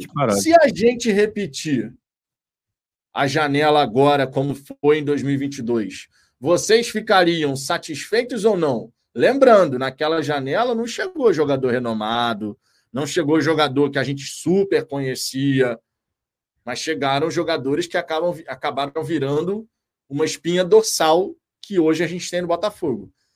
Qual que seria o pensamento de vocês se o Botafogo fizesse uma janela agora, como foi a segunda de 2022?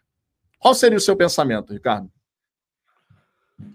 Meu pensamento seria, ok, uma boa janela, mas depende daquilo que o clube quer. Se o clube quer subir um degrau, disputar mais seriamente, disputar título de verdade, tem que chegar jogador de nível maior. Assim tem que chegar jogador de nível maior, tem que jogar, tem que chegar jogador que decide jogo, sabe? E aí, é... enfim, o jogador pode virar um jogador que decide jogo, né? Repetindo, o Veiga não chegou ao Palmeiras sendo o Veiga. O Veiga foi emprestado, volta, começa a jogar, entra, entra, entra, sai, entra, sai, começa a jogar e vira o jogador que ele é hoje. Foi uma construção. A mesma coisa tantos outros. O Rony, um jogador de qualidade técnica limitada, a gente pode dizer. Chegou até na seleção brasileira, que eu acho curiosíssimo, mas enfim. E mas extremamente decisivo para o Palmeiras, extremamente decisivo. Virou um jogador desse. Quando quando, contra, quando o Palmeiras contratou o Rony, eu duvido que o Palmeiras estivesse imaginando estar contratando um jogador decisivo no nível que ele já foi. Impossível. Não estavam esperando isso. Mas acabou virando um jogador assim. Então pode acontecer. Agora, é melhor fazer uma janela igual aquela do que uma janela é, igual a última que a gente fez, igual a, primeira janela desse ano de, 2000, de 2023, sem dúvida nenhuma. É daquela janela para cima. Qualquer coisa abaixo disso vai estar tá ruim. Vai estar tá ruim, pô. É, deixa eu ver aqui ó, algumas opiniões. O Mário Vieira, se fosse uma janela na linha da segunda de 22, para mim estava ótimo. Já o Heron Correia ficaria com desconfiança. O Rafael Carmo fazer uma janela igual à segunda de 22 não seria subir um degrau. Esse é um ponto. Esse é um ponto. Vai na linha do que você acabou comentando. É isso. A gente, de fato, precisa ver a chegada de alguns atletas que acabem virando referências técnicas e de liderança, de preferência. Se você puder unir uma coisa com outra, maravilhoso. Se você puder ter a referência técnica de liderança dentro do, do elenco, ajudaria pra caramba. Agora, vai acontecer dessa maneira? Não sei. O Daniel Nadi aqui, por exemplo, ó, o Fluminense contratou protagonistas, nós contratamos figurantes. Essa é uma questão interessante quando a gente fala sobre o modelo de contratações que o Fluminense fez para a temporada 23, porque eu vou falar de coração para vocês. Se o Botafogo tivesse contratado alguns atletas que o Fluminense contratou na ocasião uhum. que as contratações aconteceram, vocês podem ter certeza que a torcida ia ter caído em cima, reclamando. Absurdo. Ia reclamar pra caramba. Muito a coisa. exceção, a exceção seria o Germancano. A exceção. O Germancano possivelmente teria uma aceitação bacana, não por essa temporada que fez no Fluminense, foi espetacular. Mas ele já, ele já tinha se mostrado um goleador no futebol brasileiro. E o torcedor ficaria satisfeito de ter um isso, jogador, cara. goleador. Agora, quando o Fluminense contratou o Ganso, que foi há vários isso, anos atrás, diga-se, todo mundo, quando olhou o Fluminense contratando o Ganso, um contrato de cinco anos de duração, todo mundo falou: meu irmão, o que, que o Fluminense está fazendo? O Ganso o já não jogava virou, bola. O Fluminense virou a chave com o Diniz. Sem o Diniz, o Fluminense não tinha ganho Libertadores, gente. É muito claro, é muito nítido isso. Deu certo porque encaixou com o Diniz. O Diniz foi pedindo jogador que. Vocês podem reparar, o Fluminense contrata os jogadores que o Diniz quer. O Diniz manda e desmanda. Ah, o que é pro. Pô, pegou o Renato Augusto agora, porque o Diniz queria contratar, queria contratar o Renato Augusto vai pegar o sei lá quem, tudo tem dedo do Diniz. Então, se não fosse o trabalho do Diniz, provavelmente o Fluminense não teria ganho nada. Assim como tinha jogador que já estava lá antes do Diniz e não tinha virado o jogador que virou com, com o Diniz, cara. Então, isso que você está falando faz total sentido. Se chegam vários jogadores do Fluminense de maneira isolada no Botafogo, não necessariamente jogariam no mesmo nível. E a torcida ia ficar puta da vida. Se o Botafogo contrata o, o bigode, a torcida do Botafogo ia ficar puta ficar contratando refugo do Palmeiras, ex-jogador em atividade. É porque. Não, o próprio Felipe Melo. O Felipe Melo, quando chega no Fluminense, tem 39 anos de idade já, cara. A mesma coisa. Agora, a, a gente... agora tem muito torcedor que olha para o Felipe Melo e fala assim: pô, o Botafogo precisa de um cara no perfil do Felipe Melo.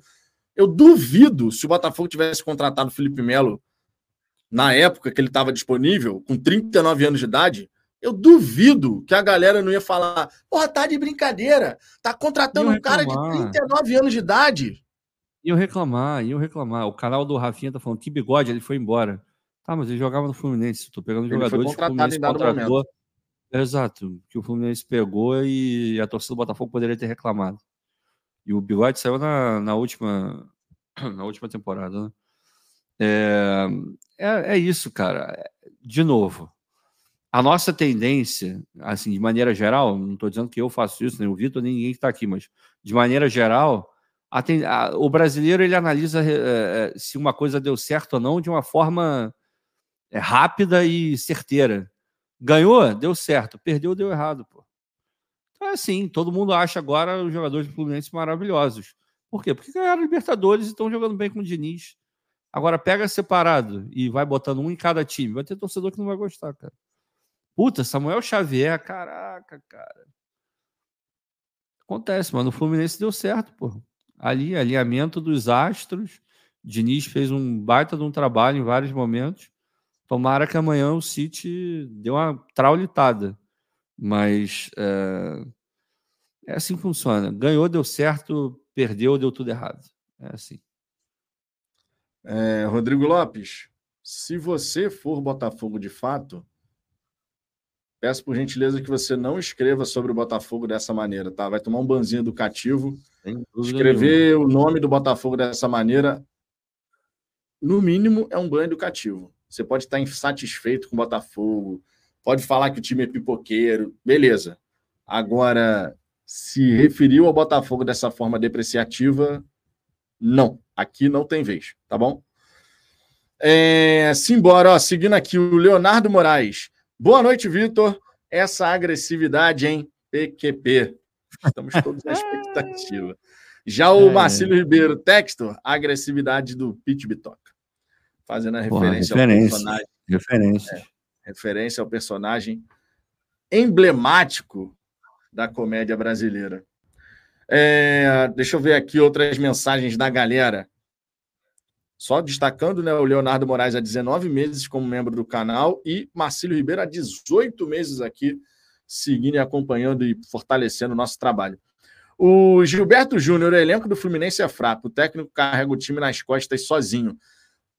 Vale destacar que em dados momentos o Fluminense do Diniz teve mais sorte do que juízo. Opa!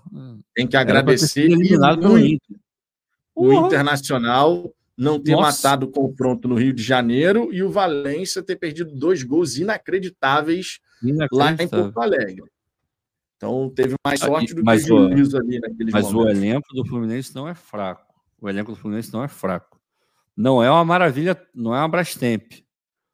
Acho até que se você for botar ali, se, se todo mundo conseguir jogar ali perto do seu máximo, são elencos, eh, sei lá, equivalentes ali. Botafogo, Fluminense, talvez Botafogo. É, são equivalentes. Em algumas posições o Botafogo vai ser melhor e em outras o Fluminense vai acabar sendo, sendo melhor. Mas, é um elenco então, que não, não é tem ruim. profundidade. É, não, não é profundidade. ruim. O elenco não é ruim do Fluminense, é um bom elenco. Agora, está longe de ser um elenco maravilhoso e tem suas lacunas, como quase todos no Brasil têm o grande diferencial desse time é o trabalho do Diniz, sem dúvida nenhuma. Nenhuma. A mesma coisa acontece com o Palmeiras e o Abel. A mesmíssima coisa. Tu sabe que eu continuo tendo as minhas ressalvas em relação ao Diniz, né? Ah, não, mas todo mundo eu vai ter. Que... A fase defensiva ele... do Diniz agora, é uma tragédia. É, é isso que eu ia falar. É isso que eu ia falar. O Diniz, ele tem uma convicção muito forte naquilo que ele quer de estilo de jogo para suas equipes, e isso é louvável. Ele tem a ideia dele e ele busca fazer os times dele jogarem daquela maneira. Já teve sucesso agora, mas em outros momentos pecou, penou, enfim. Agora, desde o começo do, da carreira do Diniz, os times do Diniz carregam uma fragilidade defensiva que ele não consegue, de fato, fazer essa questão super evoluir. Ele quer se defender com a posse da bola, ok, mas quando os times do Diniz são tirados da sua zona de conforto, as equipes dele sentem muita dificuldade de conseguir neutralizar os adversários.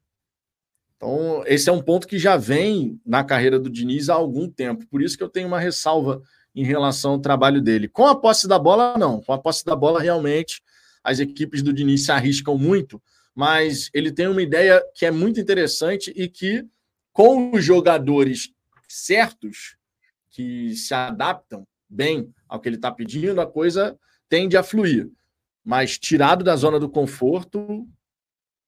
Ah, eu estou curioso. Eu estou muito, eu tô muito curioso para ver qual vai ser a postura do, do Fluminense amanhã contra o, o City, porque se o Fluminense quiser jogar do jeito que ele joga normalmente, meu irmão, a chance de tomar uma traulitada é grande, porque defensivamente é muito frágil.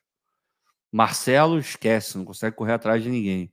Felipe Melo jogou muito bem contra o, o time lá Awali. do Awali. Mas, assim, é, a fragilidade defensiva ficou claríssima. O time do Awali ali bem armado em alguns momentos, mas nada extraordinário, um jogo muito aberto lá e cá. E vou te falar, se tivesse um pouquinho mais de qualidade, um centroavante um pouquinho melhor, que soubesse minimamente não chutar a bola no meio, era só isso. Se soubesse chutar a bola nos cantos, o Fluminense teria perdido o jogo. É, então, eu estou curioso para saber se o Diniz vai adaptar o, o estilo dele, ou Diz se ele vai se não, manter né? fiel. Pois é, ou se ele vai se manter fiel ao a, a forma como ele joga. Se jogar do jeito que, que normalmente joga, a chance de perder é bem grande. Assim, não que o City esteja maravilhoso, porque de fato não está. Mas é, é papo do Grealish virar Garrincha. E olha que o Grealish, vou te contar, hein? Porra, o Júnior Santos em dia inspirado é melhor que o Grealish. O Kaique Monteiro está nervoso, rapaz. O, que ele falou? o homem está nervoso aqui. Ninguém tá então, tá de nada, cara. Então o Fluminense teve sorte, o Botafogo azar. Ah, vai para PQP. O time deles é bem melhor que o nosso. O homem tá nervoso, isso, rapaz. Cara. Ninguém falou isso, cara. Ninguém disse isso, irmão. Ninguém, Ninguém disse isso. isso. Ninguém falou isso. Ah, é. Douglas Barros, City melhor pressão pós-perda do mundo. Vai ser um jogo muito interessante. Vai ser amanhã esse jogo. Três da tarde? Três da tarde? Também Qual horário aí que está previsto o jogo nos Estados Unidos? Ah, eu acho que é meio-dia, eu acho. Meio-dia? Então, eu acho que é. Acho que... Bom, a galera tô vai três. saber aí. Eu tô, é. eu tô desliga. Três da tarde, então? É, se for meio-dia aqui, três da tarde no Brasil. Três da tarde. Ronaldo Macatini, é o homem aí. Boa noite, meus amigos. Todo jogador Boa bom noite. que aparece falam que o Botafogo está fazendo consulta. Fica difícil acreditar. Abraço. Virou médico, né, o Botafogo. Só faz consulta. É, pois é. Não, o é, Nuno não, Gomes. Não. Pode comentar, pode comentar. Não, não, não, não. Só falei que tá difícil mesmo, tá, tá, tá complicado. Mas a gente vai ter um time legal, cara. Eles vão contratar bem, a gente vai ter um time competitivo. Agora, vai passar da, da, da fase da Libertadores, vai passar do possível confronto com o Bragantino, não tenho a menor ideia. Mas vamos fazer um time legal, assim. A gente vai, vai conseguir jogar bola direitinho. Que assim Opa, seja. Isso. Minha gente, olha só, um pedido especial. Feche o chat rapidinho, deixa o seu like e se inscreve aqui no canal para a gente poder alcançar a marca dos 38 mil inscritos. Estamos perseguindo essa marca aí. Então, por gentileza, só dá aquele confere para ver se você já está inscrito aqui no canal, para a gente poder seguir alcançando os dá nossos like objetivos também, né? Like, é, e deixar like. o like, que é bem importante, ajuda a trazer novos torcedores aqui para conhecer. Fala, Fogo. A Zambuja, a Zambuja está vendendo ilusões como Anderson Mota. Cadê? Cadê? Aí tá. Nicolas Vila Real. Nicolas, aqui, a Zambuja está vendendo ilusões como Anderson Mota. Cara, essa parte da live do Anderson foi muito boa, mano. Do nada, do nada. Você não é passapano, mas é um vendedor de ilusões, isso é. É, não é. E, sabe o que é melhor? É aquela parada de. Eu não sei se isso é coisa só de carioca. Carioca, com certeza, mas. Acho que. É, creio que seja algo do Brasil inteiro. A galera do chat aqui vai me dizer, porque o Logan tá falando, perguntando se eu acredito nas coisas que eu falo. Não, cara. Eu falo. É, é quase psicografado. Não sou eu que estou falando. Eu só, só saem as palavras da minha boca. É, mas voltando, deixa eu, ver, deixa eu ver se eu lembro o que eu estava falando. Agora me perdi no raciocínio. Mas Anderson Mota, depois eu lembro, eu esqueci o que eu estava falando. Porra, cara, tá... Aí é foda, cara. Porra. Tu acredita nas coisas que você fala? Sacanagem. Porra. É foda. É foda. É, o Diogo ah, Simas aqui. Anderson lançou um Grecim? Bacana. Pô, Anderson tá Mandou. tá cabelo Ener, pretinho. Mandou um Ener, é. pô. Olha o Tairo Arruda aí. Cadê o Tairo? Vou soltar uma bomba aqui, já que vocês pedem. Rala e De Bruyne estão fingindo que estão machucados, mas na verdade estão fazendo Miguel para Miguel para compor o nosso elenco. Compor. Compor, compor né? É. Ai, caralho. O Cadu é, Ferreira, é. que sempre demonstra um grande carinho aqui para com a sua pessoa. Corta o microfone desse azambuja. Eu tô sendo muito querido, né, ultimamente, né? As pessoas têm só palavras elogiosas. Ah, cara, tu é desprezível, Ricardo. Pô, pelo amor de Deus. É... Né? Cara, nem, nem eu gosto de mim, cara. Tá tudo certo. Né? Tá tudo certo. Aí, na moral, eu jamais vou esquecer desse dia, cara. O cara, o cara primeiro corneta as opiniões que a gente está dando aqui, depois ele completa. Esse Ricardo Azambuja é um ser desprezível. É desprezível. Puta merda. Rapaz, o, o, o, tal do NL Dantas não deve nem saber que ele ficou marcado aqui com essa ficou, frase, ficou. que ele deve ter escrito e saído. Então ele não deve nem saber, cara. Em algum momento ele vai aparecer por aí vai vai escutar o que ele, Maravilhoso, que ele disse e repercutiu até hoje. O Girino, o realista.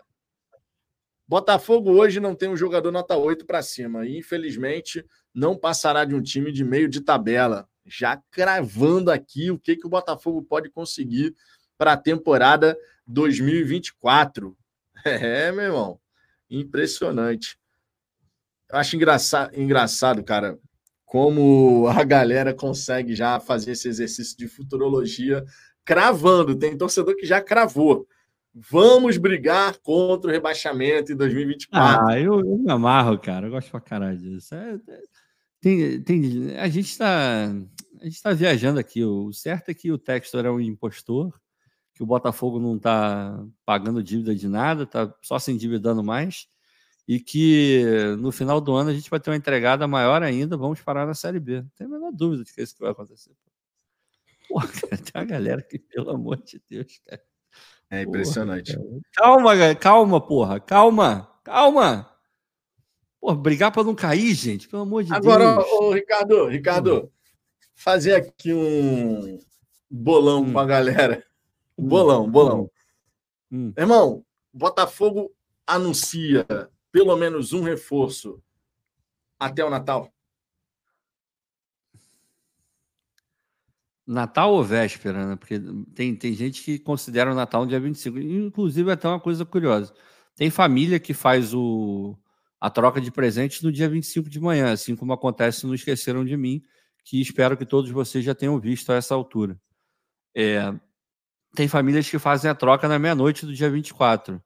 E isso é extremamente importante para a tua pergunta. Você se refere a dia 24 ou dia 25? Até o dia 25. Até o dia 25. Pode colocar o dia 25 aí. Não. Acho que não. Eu não, não, não, não, não estou com essa esperança. Espero ser surpreendido, mas não, não estou com essa esperança, não. Aqui o nosso querido Douglas dizendo: teremos um anúncio do Natal. Presente de Natal para a torcida. O Mário é Vieira dizendo não. não fazer isso, cara é melhor não fazer isso, porque a menos que você venha com um jogador incontestável, tem que ter muito cuidado com o presente de Natal que você vai dar para a torcida. Bom, vai dar uma azia na galera. Vai dar uma é, porra, chegou o, o, glorioso destaque do Novo Horizontino. Aí você, no dia 25, você anuncia o Igão. Não sei, nome fictício, total, tá? Chegou o Igão do Novo Horizontino com um grande cartel de. Caralho, tem um cartel, mano. tem um cartel, maluco. Três no lado esquerdo, Igão, Novo Horizontino, com calção amarelo, meião amarelo e preto, com Porra. três gols marcados em 50 partidas. É tipo isso. É melhor não anunciar. Espera para o dia 26 é, não anuncia no Natal, não. Para anunciar no Natal, meu irmão, tem que ser um jogador nível Montijo. Ah, deu errado, deu errado. Mas naquela, naquela época, pô, todo mundo ficou feliz com, com o Montijo chegando. Era, a expectativa foi excelente, pô, camisa 10 de respeito. Agora, porra, Cadu, Cadu, beijo para você, Cadu. Te mandar uma foto minha, um nude. Porque, pelo visto você me ama, né? Então, aguarde. Manda teu endereço. Não, agora, na época, na época do Montijo, você vê como é que era o nosso departamento médico, né? Porque o cara não Porra, conseguiu jogar no Botafogo, ele se aposentou, foi para o Tigre da Argentina, depois foi campeão da Copa da Argentina com o Tigre, cara. Na moral, isso foi a coisa mais ridícula do universo. O maluco teve é. que se aposentar enquanto estava no Botafogo, porque ele não conseguia voltar a jogar. É inacreditável era, isso, cara. Era capaz do cara fazer um funcional na praia de Caraí e voltar a jogar, cara. O departamento médico do Botafogo é um negócio tenebroso, cara. Meu Deus do céu. Puta merda. Rapaz, eu, eu gosto, eu gosto das viagens filosóficas que o nosso glorioso Pedro Miguel Braga de vez em quando manda aqui. Nosso glorioso Pedro Miguel, mais conhecido internamente como Data Vênia. Ele sempre manda Data Vênia. É, é tá aqui, ó. É Olha só a frase filosófica do nosso glorioso Pedro Miguel. Ricardo, a meu entender, ah. se avaliarmos de modo isolado de todo o universo, cada um de nós em si somos seres desprezíveis. Ao contrário, unidos em parceria com outros seres que isoladamente são desprezíveis.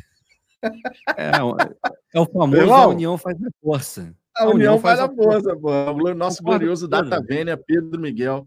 Está sempre presente é, nas nossas resenhas, inclusive. É verdade. É tipo Capitão Planeta, né? Pela união dos seus poderes, eu sou o Capitão Planeta. É por aí. Concordo. Gostei, gostei da, da, da mensagem. Achei interessante. A live vai ele. chegando no seu final. A live vai chegando no seu final e vai produzindo situações como essa. É tipo isso. O melhor é a banana. Cara, meu irmão, a bananinha no, no nome aqui, a zambuja com a ferramenta, a foto é maravilhosa, cara.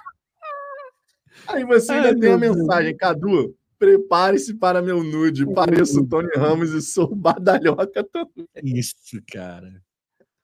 Caralho, meu irmão, na moral. Não vai ter nude de nada, não. Pelo amor de Deus. Ai, meu Deus do céu, na moral. Ai, cara. Brincadeira. É... Aí, ó, tá vendo? Ó, ó, não é à toa. Olha o homem aí. Humildemente, sou graduado e licenciado em filosofia. Data Vênia, Vitão. tá vendo? Tá vendo? Maravilhoso, maravilhoso. É... deixa eu ver aqui.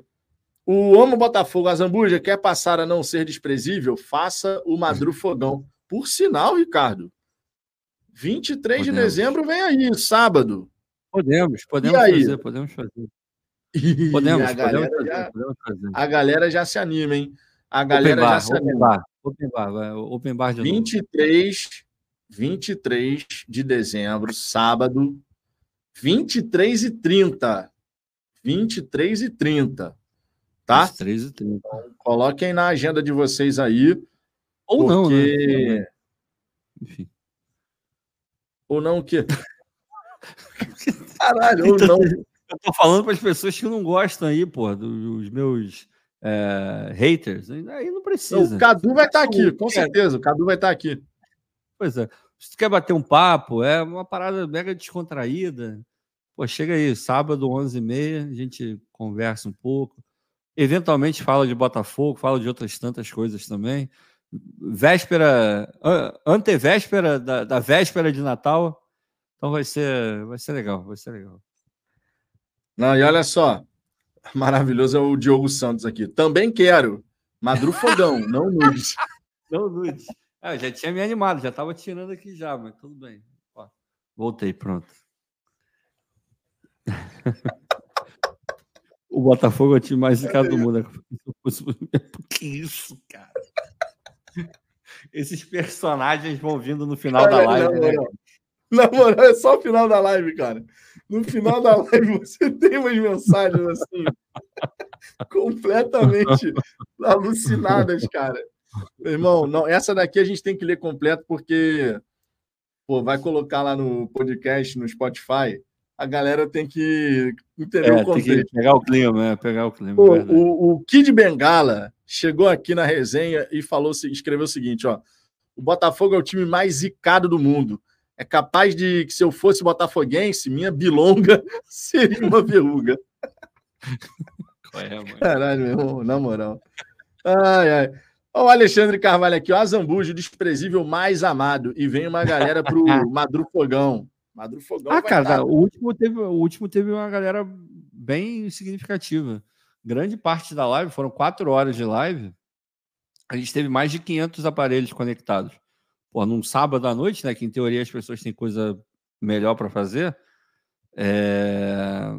Enfim, foi, foi bem maneiro, assim, me amarrei, todo mundo que veio, tomara que, que a gente tenha é, o máximo possível de pessoas aqui na, na live também, porque é mais legal, né? Fica uma parada mais intimista também, a gente vai passando ali por to quase todas as mensagens e tal. É legal aí, pô, já separa aí uma cervejinha, uma Coca-Cola, um suco, uma água, sei lá o que você vai beber. Aí bateu ali 11 e meia, já senta ali em frente à TV e a gente vai vai levando. Quem sabe a gente não fala da primeira contratação do Botafogo, na é verdade. Pô, já pensou? Já pensou? Aí, tá vendo? Que isso. Que isso. É, a aluna aí, ó, filha do Vitão. Papai, mamãe falou que a live tá ficando estranha. Final de live é assim mesmo.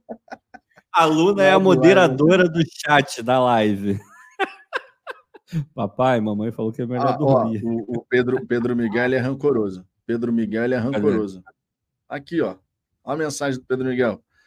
Aí, ó. Vitão, o que é mais batido? Falar data vênia ou falar sinceramente? Sinceramente, eu não tenho mais falado assim, não, tá? Se você colocasse né, porque do nada passei a falar né igual um maluco. Hoje até que não. Hoje até que consegui controlar essa situação. Mas, cara, é impressionante quando você vai fazendo live e, e isso vai virando assim, virou uma rotina, toda hora ter live, live, live, live. Meu irmão, do nada surgem umas vícios de linguagem assim que você sabe-se lá de onde. Porque eu, eu, na minha vida, nunca fui de ficar falando né. Aí outro dia me pontuaram isso. Pô, tá falando né toda hora. Eu falei, cara, deixa eu Desde então... aqui. Aí você fica com aquela parada na cabeça. Você fala assim, cara, realmente, mano, tô falando né toda hora. Já fui o sinceramente. O sinceramente eu não tenho mais usado tanto assim, não. Mas de vez em quando acontece de você repetir uma frase, uma palavra. Acontece, acontece. É, e ó, coisa, esse... ah, desculpa, pode falar. Fala, fala, fala. Não, pode falar. Não, não é. Não, termina aí, termina aí, depois eu. Não, pode falar, pô, pode falar. Então tá. É, é, porque o Luiz botou em frente à TV, a Zambuja tá realmente cansado. Cara, eu vou te falar. 90% das vezes que eu tô vendo live, eu tô vendo na TV. Eu também. Porque eu, eu também. ligo a TV e fico fazendo outras coisas e escutando a live. Assim, é... cara, sem sacanagem, a maioria das vezes eu tô vendo a TV, por isso que eu falei a TV. Mas, obviamente, tem smartphone, tem tablet, tem um monte de lugar que você pode ver, né? É, é assim eu assisto da, da, da, televisão também. É, eu assisto, da televisão. TV. Mas a maioria das pessoas assiste live realmente pelo, pelo smartphone. É, é eu, eu, eu, acredito que sim. Ó, oh, o cachorro, cachorrinho tá querendo entrar. Peraí, deixa eu abrir a porta. Pô, hoje eu tava. E hoje, Ricardo, que eu tava no, no Mundial, fui lá para comprar as coisas de Natal e tal. Sim. Aí daqui a pouco o Gabriel Reis, eu não, não conhecia ainda o Gabriel Reis, vira uhum. assim para mim e fala assim: fala fogão. Eu falei, fala. Eita. Do nada, assim, né? É, é estranho ainda essas coisas quando acontece. Ainda é. Peraí que eu vou derrubar a porta. Peraí. Vai lá, vai lá. O Gabriel Reis, que acompanha sempre a nossa resenha, estava lá com a digníssima dele. Aí a gente trocou uma rápida ideia lá no, no Mundial, no mercado, e ele também deseja a mesma coisa. Quer que o Botafogo tenha para 2024 um ano melhor, um ano que as coisas possam dar mais certo. É o nosso desejo aqui.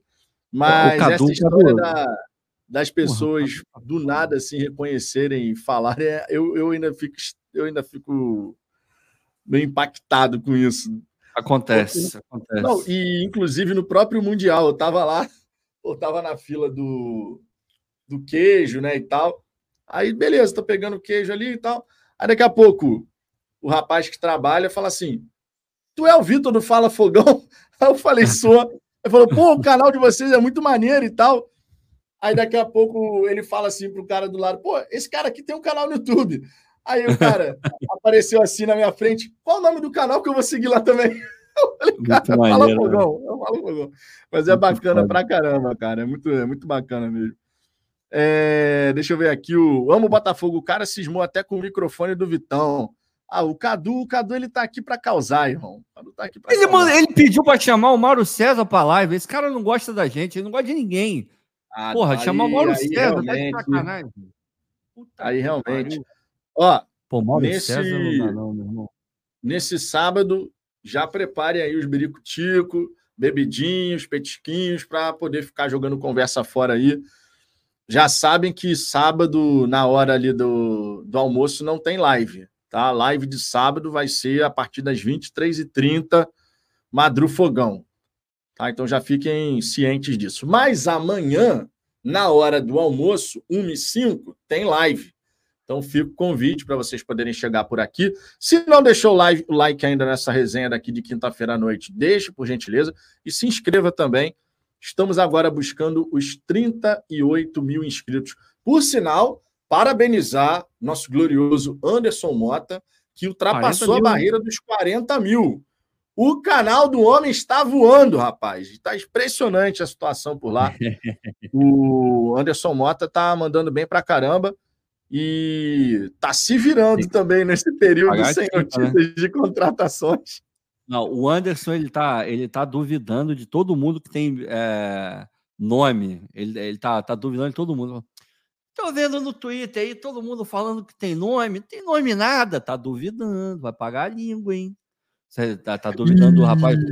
Tem gente, tem gente aí que é bem informado. Tem gente que é bem informado. Tem gente com canal grande no YouTube aí bem informado, só crava, crava notícia ali, porra, você pode ir sem medo. Vocês sabem de que eu tô falando. Um rapaz aí que pega fogo aí, toda hora tem notícia boa lá no canal dele lá. Tá, tá duvidando de todo mundo, Anderson, Anderson, Anderson. Mas tudo bem, tem problema não, a gente te ama, Anderson. Maravilhoso, maravilhoso. Minha gente, tá olha só. Enê, tá usando Enê, isso é fato. Tá usando Enê. Uma hora e 47 de resenha nessa quinta-feira. Queria agradecer demais, cara, a presença de cada um de vocês. A gente sabe que o noticiário tá. Estou a vendo. Olha isso, cara. É, Ilusão do Anderson Mota, estou à venda. Cara, o, Anderson, ele é muito gente fina.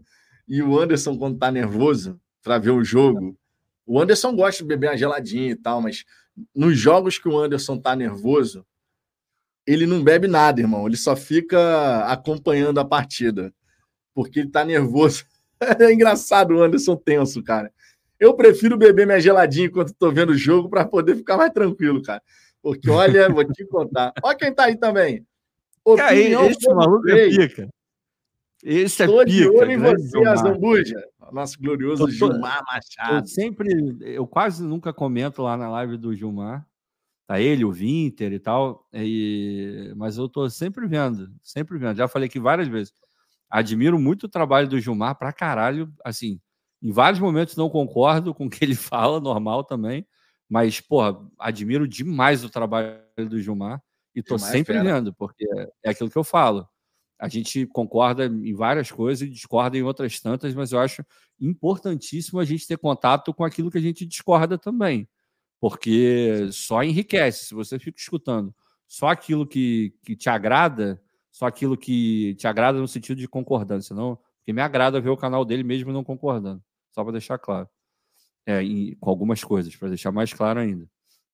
Mas é, é bom, cara é bom olhar, assim, obviamente não são todos os canais, porque tem canal que, irmão, eu discordo e, e como é, mais do que discordo, eu. Deixa eu, deixa eu ver uma palavra. Eu é, abomino, é uma boa palavra. Que Exato, isso, irmão. Que que é isso? É, tem, tem canal que é assim. ali, ó. É, tem, tem canal que é assim, cara. Tem canal que você não pode dar moral, porque, pelo amor de Deus. Tem umas paradas aí, e não só canal também, perfil no Twitter. Tem, tem que ter muito cuidado. Agora, o Gilmar, cara, um trabalho sinistro, tá sempre aí correndo atrás do Botafogo. É, tem lá a Rádio Opinião Play, tem o canal dele aqui com a, com a Opinião Fogo Play, cobre todos os times do Rio de Janeiro, faz um trabalho muito maneiro. É, é um abnegado, assim, do, da, do jornalismo. Então, sou fãzaço. Não, e, o, e uma coisa que é, que é legal, cara, o Gilmar, ele tá sempre disposto a ajudar. É, nessa parada de tirar a Sérgio, de ah, como é que faz para fazer não sei o que, isso e aquilo em relação à parte do jornalismo. Pô, sempre que eu entrei em contato com o Gilmar, sempre que eu pude trocar uma ideia com o Gilmar sobre isso, sempre muito solícito. Então fica inclusive aqui o Gilmar mais uma vez. Outro dia até falei isso aqui no canal sobre, inclusive, você ser tão gente fina, mas fica aqui aproveitando que você está acompanhando a nossa resenha, fica meu muito obrigado. Sempre que precisei de apoio do Gilmar com alguma questão lá da Serge, e tudo mais, pô, prestativo pra caramba, sempre disposto a ajudar. Então, muitíssimo obrigado de verdade. E agora, em 2024, Gilmar, provavelmente seremos ali companheiros de trabalho em algumas coletivas do Botafogo. Gilmar faz até cobertura fora do Rio de Janeiro. Ah, Para mim fica mais complicado, mas no Rio de Janeiro, Campeonato Carioca e tudo mais, coletiva de abertura de temporada, a gente pode estar lá para fazer as nossas perguntas. Né? Isso é um ponto bacana. É... E o Mário Vieira aqui, ó. Gosto das coletivas que o Gilmar participa. Gilmar está sempre presente, cara. Sempre presente. E, claro, é Gilmar conhecido como o homem que elogiou a envergadura do PR. Essa vinheta do Anderson Mota é maravilhosa. É uma das melhores. E... Assim, não, não melhor. E, e eternizou o. Hum, é, o, o Marcão. Também, saudoso Marcão, né? Caraca. Aquela, tudo naquela vinheta ali é, é, é legal, né? Desde a envergadura do pé até o nosso saudoso Marcão passando pelo Anderson e pelo Gilmar também. Aquela, aquela vinheta é, putz, cara, das melhores que o, que o Anderson já botou lá, sem dúvida nenhuma. E você vê que duas, duas grandes vinhetas que existem lá no canal do Anderson Mota tem o Gilmar como grande protagonista. É a da envergadura e ele caindo, e ele caindo. narrando o gol do Tiquinho, que na verdade era do Sauer. É, é, é, essa é uma das melhores. É, cara, na moral, aquilo é muito bom, né? Porque ele cai e levanta. Tiquinho!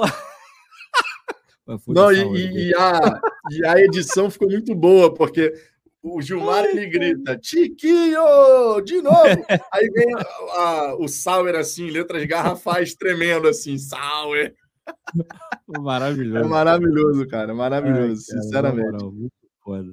E, e, você vê, inclusive, como é que são as coisas, né? Porque esse fim de, de temporada do Botafogo foi tão pesado que uma das grandes marcas registradas do canal do, do Anderson, que são as vinhetas, ele teve que né, é. né, parar ali momentaneamente, porque é uma coisa para descontrair, é uma coisa para brincar e, pô, ninguém com cabeça para brincar nem nada. Que a gente possa ter um 2024 mais leve, com vitórias. Precisa, né? É, com vitórias, com, com boas notícias. O Botafoguense realmente está precisando de um 2024 diferente. esses, dias eu tava, esses dias eu estava pensando, assim, eu estava lembrando. Eu não sei o porquê que eu comecei a refletir sobre isso, eu acho que foi alguma live que eu estava vendo, não sei se foi live do Depp, com Medina, realmente não lembro. Mas, assim, esse ano ele, ele, traz muitas frustrações pela forma como ele terminou, né? Mas ele, ele deu um, uma amostra do que é ser feliz com o Botafogo. E, e cara, isso para mim vai ser tão inesquecível quanto a, a pipocada desses caras. Assim, eu, eu, eu vou levar as duas coisas na, no coração, assim, de verdade mesmo. Eu vivi momentos no Newton Santos esse ano, cara, que eu não tinha vivido ainda. É, momentos em que você olhava para o lado e você via o tipo a galera que estava contigo, gente que você nem conhecia também. Você via um ambiente de todo mundo feliz, um ambiente de, de, de confiança assim muito grande, de todo mundo estar tá curtindo a vibe de torcer para o Botafogo e de de estar tá curtindo ali um ao outro, assim, sabe? no, no sentido de, de olhar para o lado e ver tipo uma criança mega feliz fazendo é, comemoração com, com o pai, com o irmão, com a mãe, com a irmã, sei lá. Era, era um ambiente muito, muito maneiro, cara. Então, assim, é, é várias, é, várias coisas que eu, que eu vivi no Newton Santos esse ano, para mim, vão ser absolutamente inesquecíveis. Assim, e eu vou levar com muito carinho. É, a gente não pode, só pela forma como terminou, desqualificar tudo que a gente viveu, não. A gente viveu momentos muito legais. E tem que mirar e pegar essas coisas boas que a gente viveu e tentar jogar para frente como um incentivo para repetir. Eu quero viver mais momentos como esse, quero viver momentos ainda mais felizes. Esses momentos de coroação que a gente não conseguiu viver. A gente vai fechar esse ciclo, cara. Não sei se vai ser ano que vem, não sei, não tem como garantir. Mas do jeito que a gente está caminhando, com erros e acertos, normal, a gente sabe que é assim que vai, que vai acontecer, mas a gente ainda vai fechar esse ciclo, cara. A gente ainda vai ser feliz no Newton Santos, vai todo mundo poder comemorar um final de ano da maneira como a gente não pôde comemorar 2023. essa hora vai chegar. Em algum momento essa chave vai virar. Eu não tenho a menor dúvida. Agora é ter paciência, torcer, acompanhar e cobrar para que a coisa ande, continue andando nos trilhos e entre ainda mais num, num caminho vitorioso, porque a gente realmente precisa. Exatamente, eu tenho essa convicção também, cara. É... E assim, é curioso porque nessa, nessa temporada de 2023, eu tenho certeza disso aqui que eu vou falar. Acho que isso valeu para, se não para todos os botafoguenses, mas para a gigantesca maioria. Aquele jogo contra o Palmeiras sintetizou ambos os sentimentos que a gente poderia ter em relação a esse Campeonato Brasileiro. Quando terminou o primeiro tempo 3 a 0 eu tenho convicção de que todo torcedor botafoguense que estava chorando estava sentindo a emoção de seremos campeões. Esse título, é, esse título gente, é nosso. A gente foi campeão brasileiro ali, todo mundo. E a, exata, e a emoção, a emoção que eu senti, que você sentiu, que todos os torcedores sentiram quando terminou aquele primeiro tempo, 3 a 0 Botafogo, ali foi a emoção de somos campeões. Ali foi a emoção de somos campeões. Eu lembro que, pô, meu irmão, eu tava chorando, eu tava, porra, eu tava em êxtase, cara. Eu tava em êxtase chorei de alegria e tal. E aí, quando veio o segundo tempo e a gente toma a virada e fica aquela sensação assim horrível, ali a gente vivenciou antes do, da conclusão, no fim das contas, da perda do título, mas a gente vivenciou ali o sentimento da perda de uma de uma conquista, porque foi a maneira como a gente se sentiu ali. Foi, eu digo para vocês, eu digo para vocês sem, sem medo de errar o sentimento que eu tive pós-jogo contra o Palmeiras, ele foi muito pior do que depois, quando a gente chegou contra o Santos, por exemplo, não ganhou, contra o Curitiba e tomou ah, aquela virada. O meu sentimento de perda, ele foi infinitamente maior no jogo contra o Palmeiras. Contra o Curitiba, que, que eu tive foi revolta por ver o time mais uma vez entregar um resultado da maneira como entregou. Não, Mas aquele jogo foi... do Palmeiras foi a, foi a síntese. Foi, para mim, assim, eu, eu, já falei sobre isso, não estou exagerando. Então, esse é o meu sentimento. Assim. Foi a maneira como eu me senti. Para mim, foi uma morte em vida. Assim. Sabe quando você olha assim e. Eu fiquei muito tempo olhando para a TV e eu simplesmente não ouvia nada, não via nada, só fiquei olhando e aquele, aquela, tipo, meio perdido, assim, sabe? Pô, mas e aí, o que, que eu faço agora? Qual, qual é o segmento natural da vida depois de um negócio desse? Porque foi, é, foi um, um, momento, assim, foi um baque muito grande. É, foi literalmente você sair do ponto mais alto, assim, do êxtase bizarro, de você, tipo, cara, eu sou campeão brasileiro depois de tanto tempo.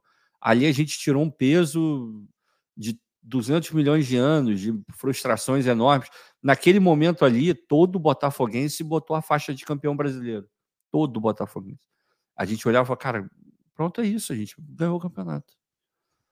E você sai desse lugar para um lugar de. Esses caras não merecem vestir essa camisa. Olha o que esses caras estão fazendo. É, é, é, ridículo o que a gente está vendo. Abismo o abismo foi, de uma coisa para outra não, foi, foi, foi, o maior dos extremos, assim. É, é você sair de um lugar e ir para o outro. É como se você estivesse num lugar lindo, maravilhoso, vendo tudo, sendo feliz, temperatura ótima, tendo tudo que você sempre sonhou e com a sua família, com quem você ama, vivendo porra, um momento maravilhoso.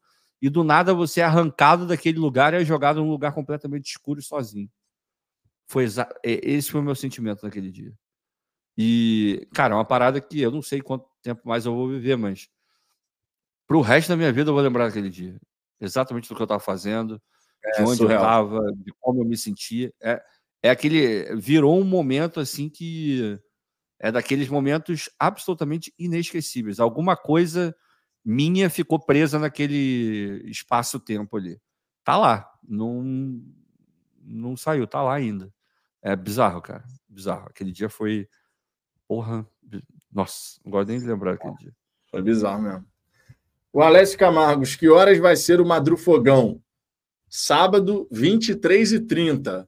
Terminou de curtir seu sábado, irmão? Tá em casa já, relaxando. Abre aquela gelada. Se tu não for da gelada, abre um refrigerante. Se não for do refrigerante, Isso. bebe uma água. Um suquinho. E acompanha a resenha. Abre o suquinho também e acompanha a resenha. Lembrando que a resenha do Madrufogão fala de Botafogo e outras coisas aleatórias. Então, não o Vitor vai falar, o Vitor vai falar a grande musa da infância dele, que ele está devendo para todo mundo. O Ronaldão vai, vai lembrar disso. Tomara que o Ronaldão veja a live. Meu irmão, aguardava ansiosamente pelo, programa na televisão, rapaz. Aguardava ansiosamente. Quem não? Quem nunca, cara? Quem nunca? Ainda mais da nossa geração. Quem nunca? Tá de brincadeira, irmão. É isso. Tem como aí. não. Agora, ó. Madru Fogão é sábado. Hoje é quinta, na verdade, hoje é sexta. Sexta tem resenha na hora do almoço. Estamos indo nessa. Duas horas e um.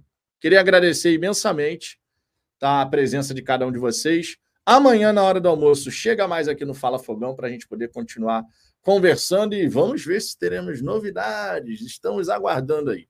Beleza? Grande abraço para todo mundo. Beijo no coração de cada um de vocês. E ó, por hora é isso. Fomos. Valeu. Valeu.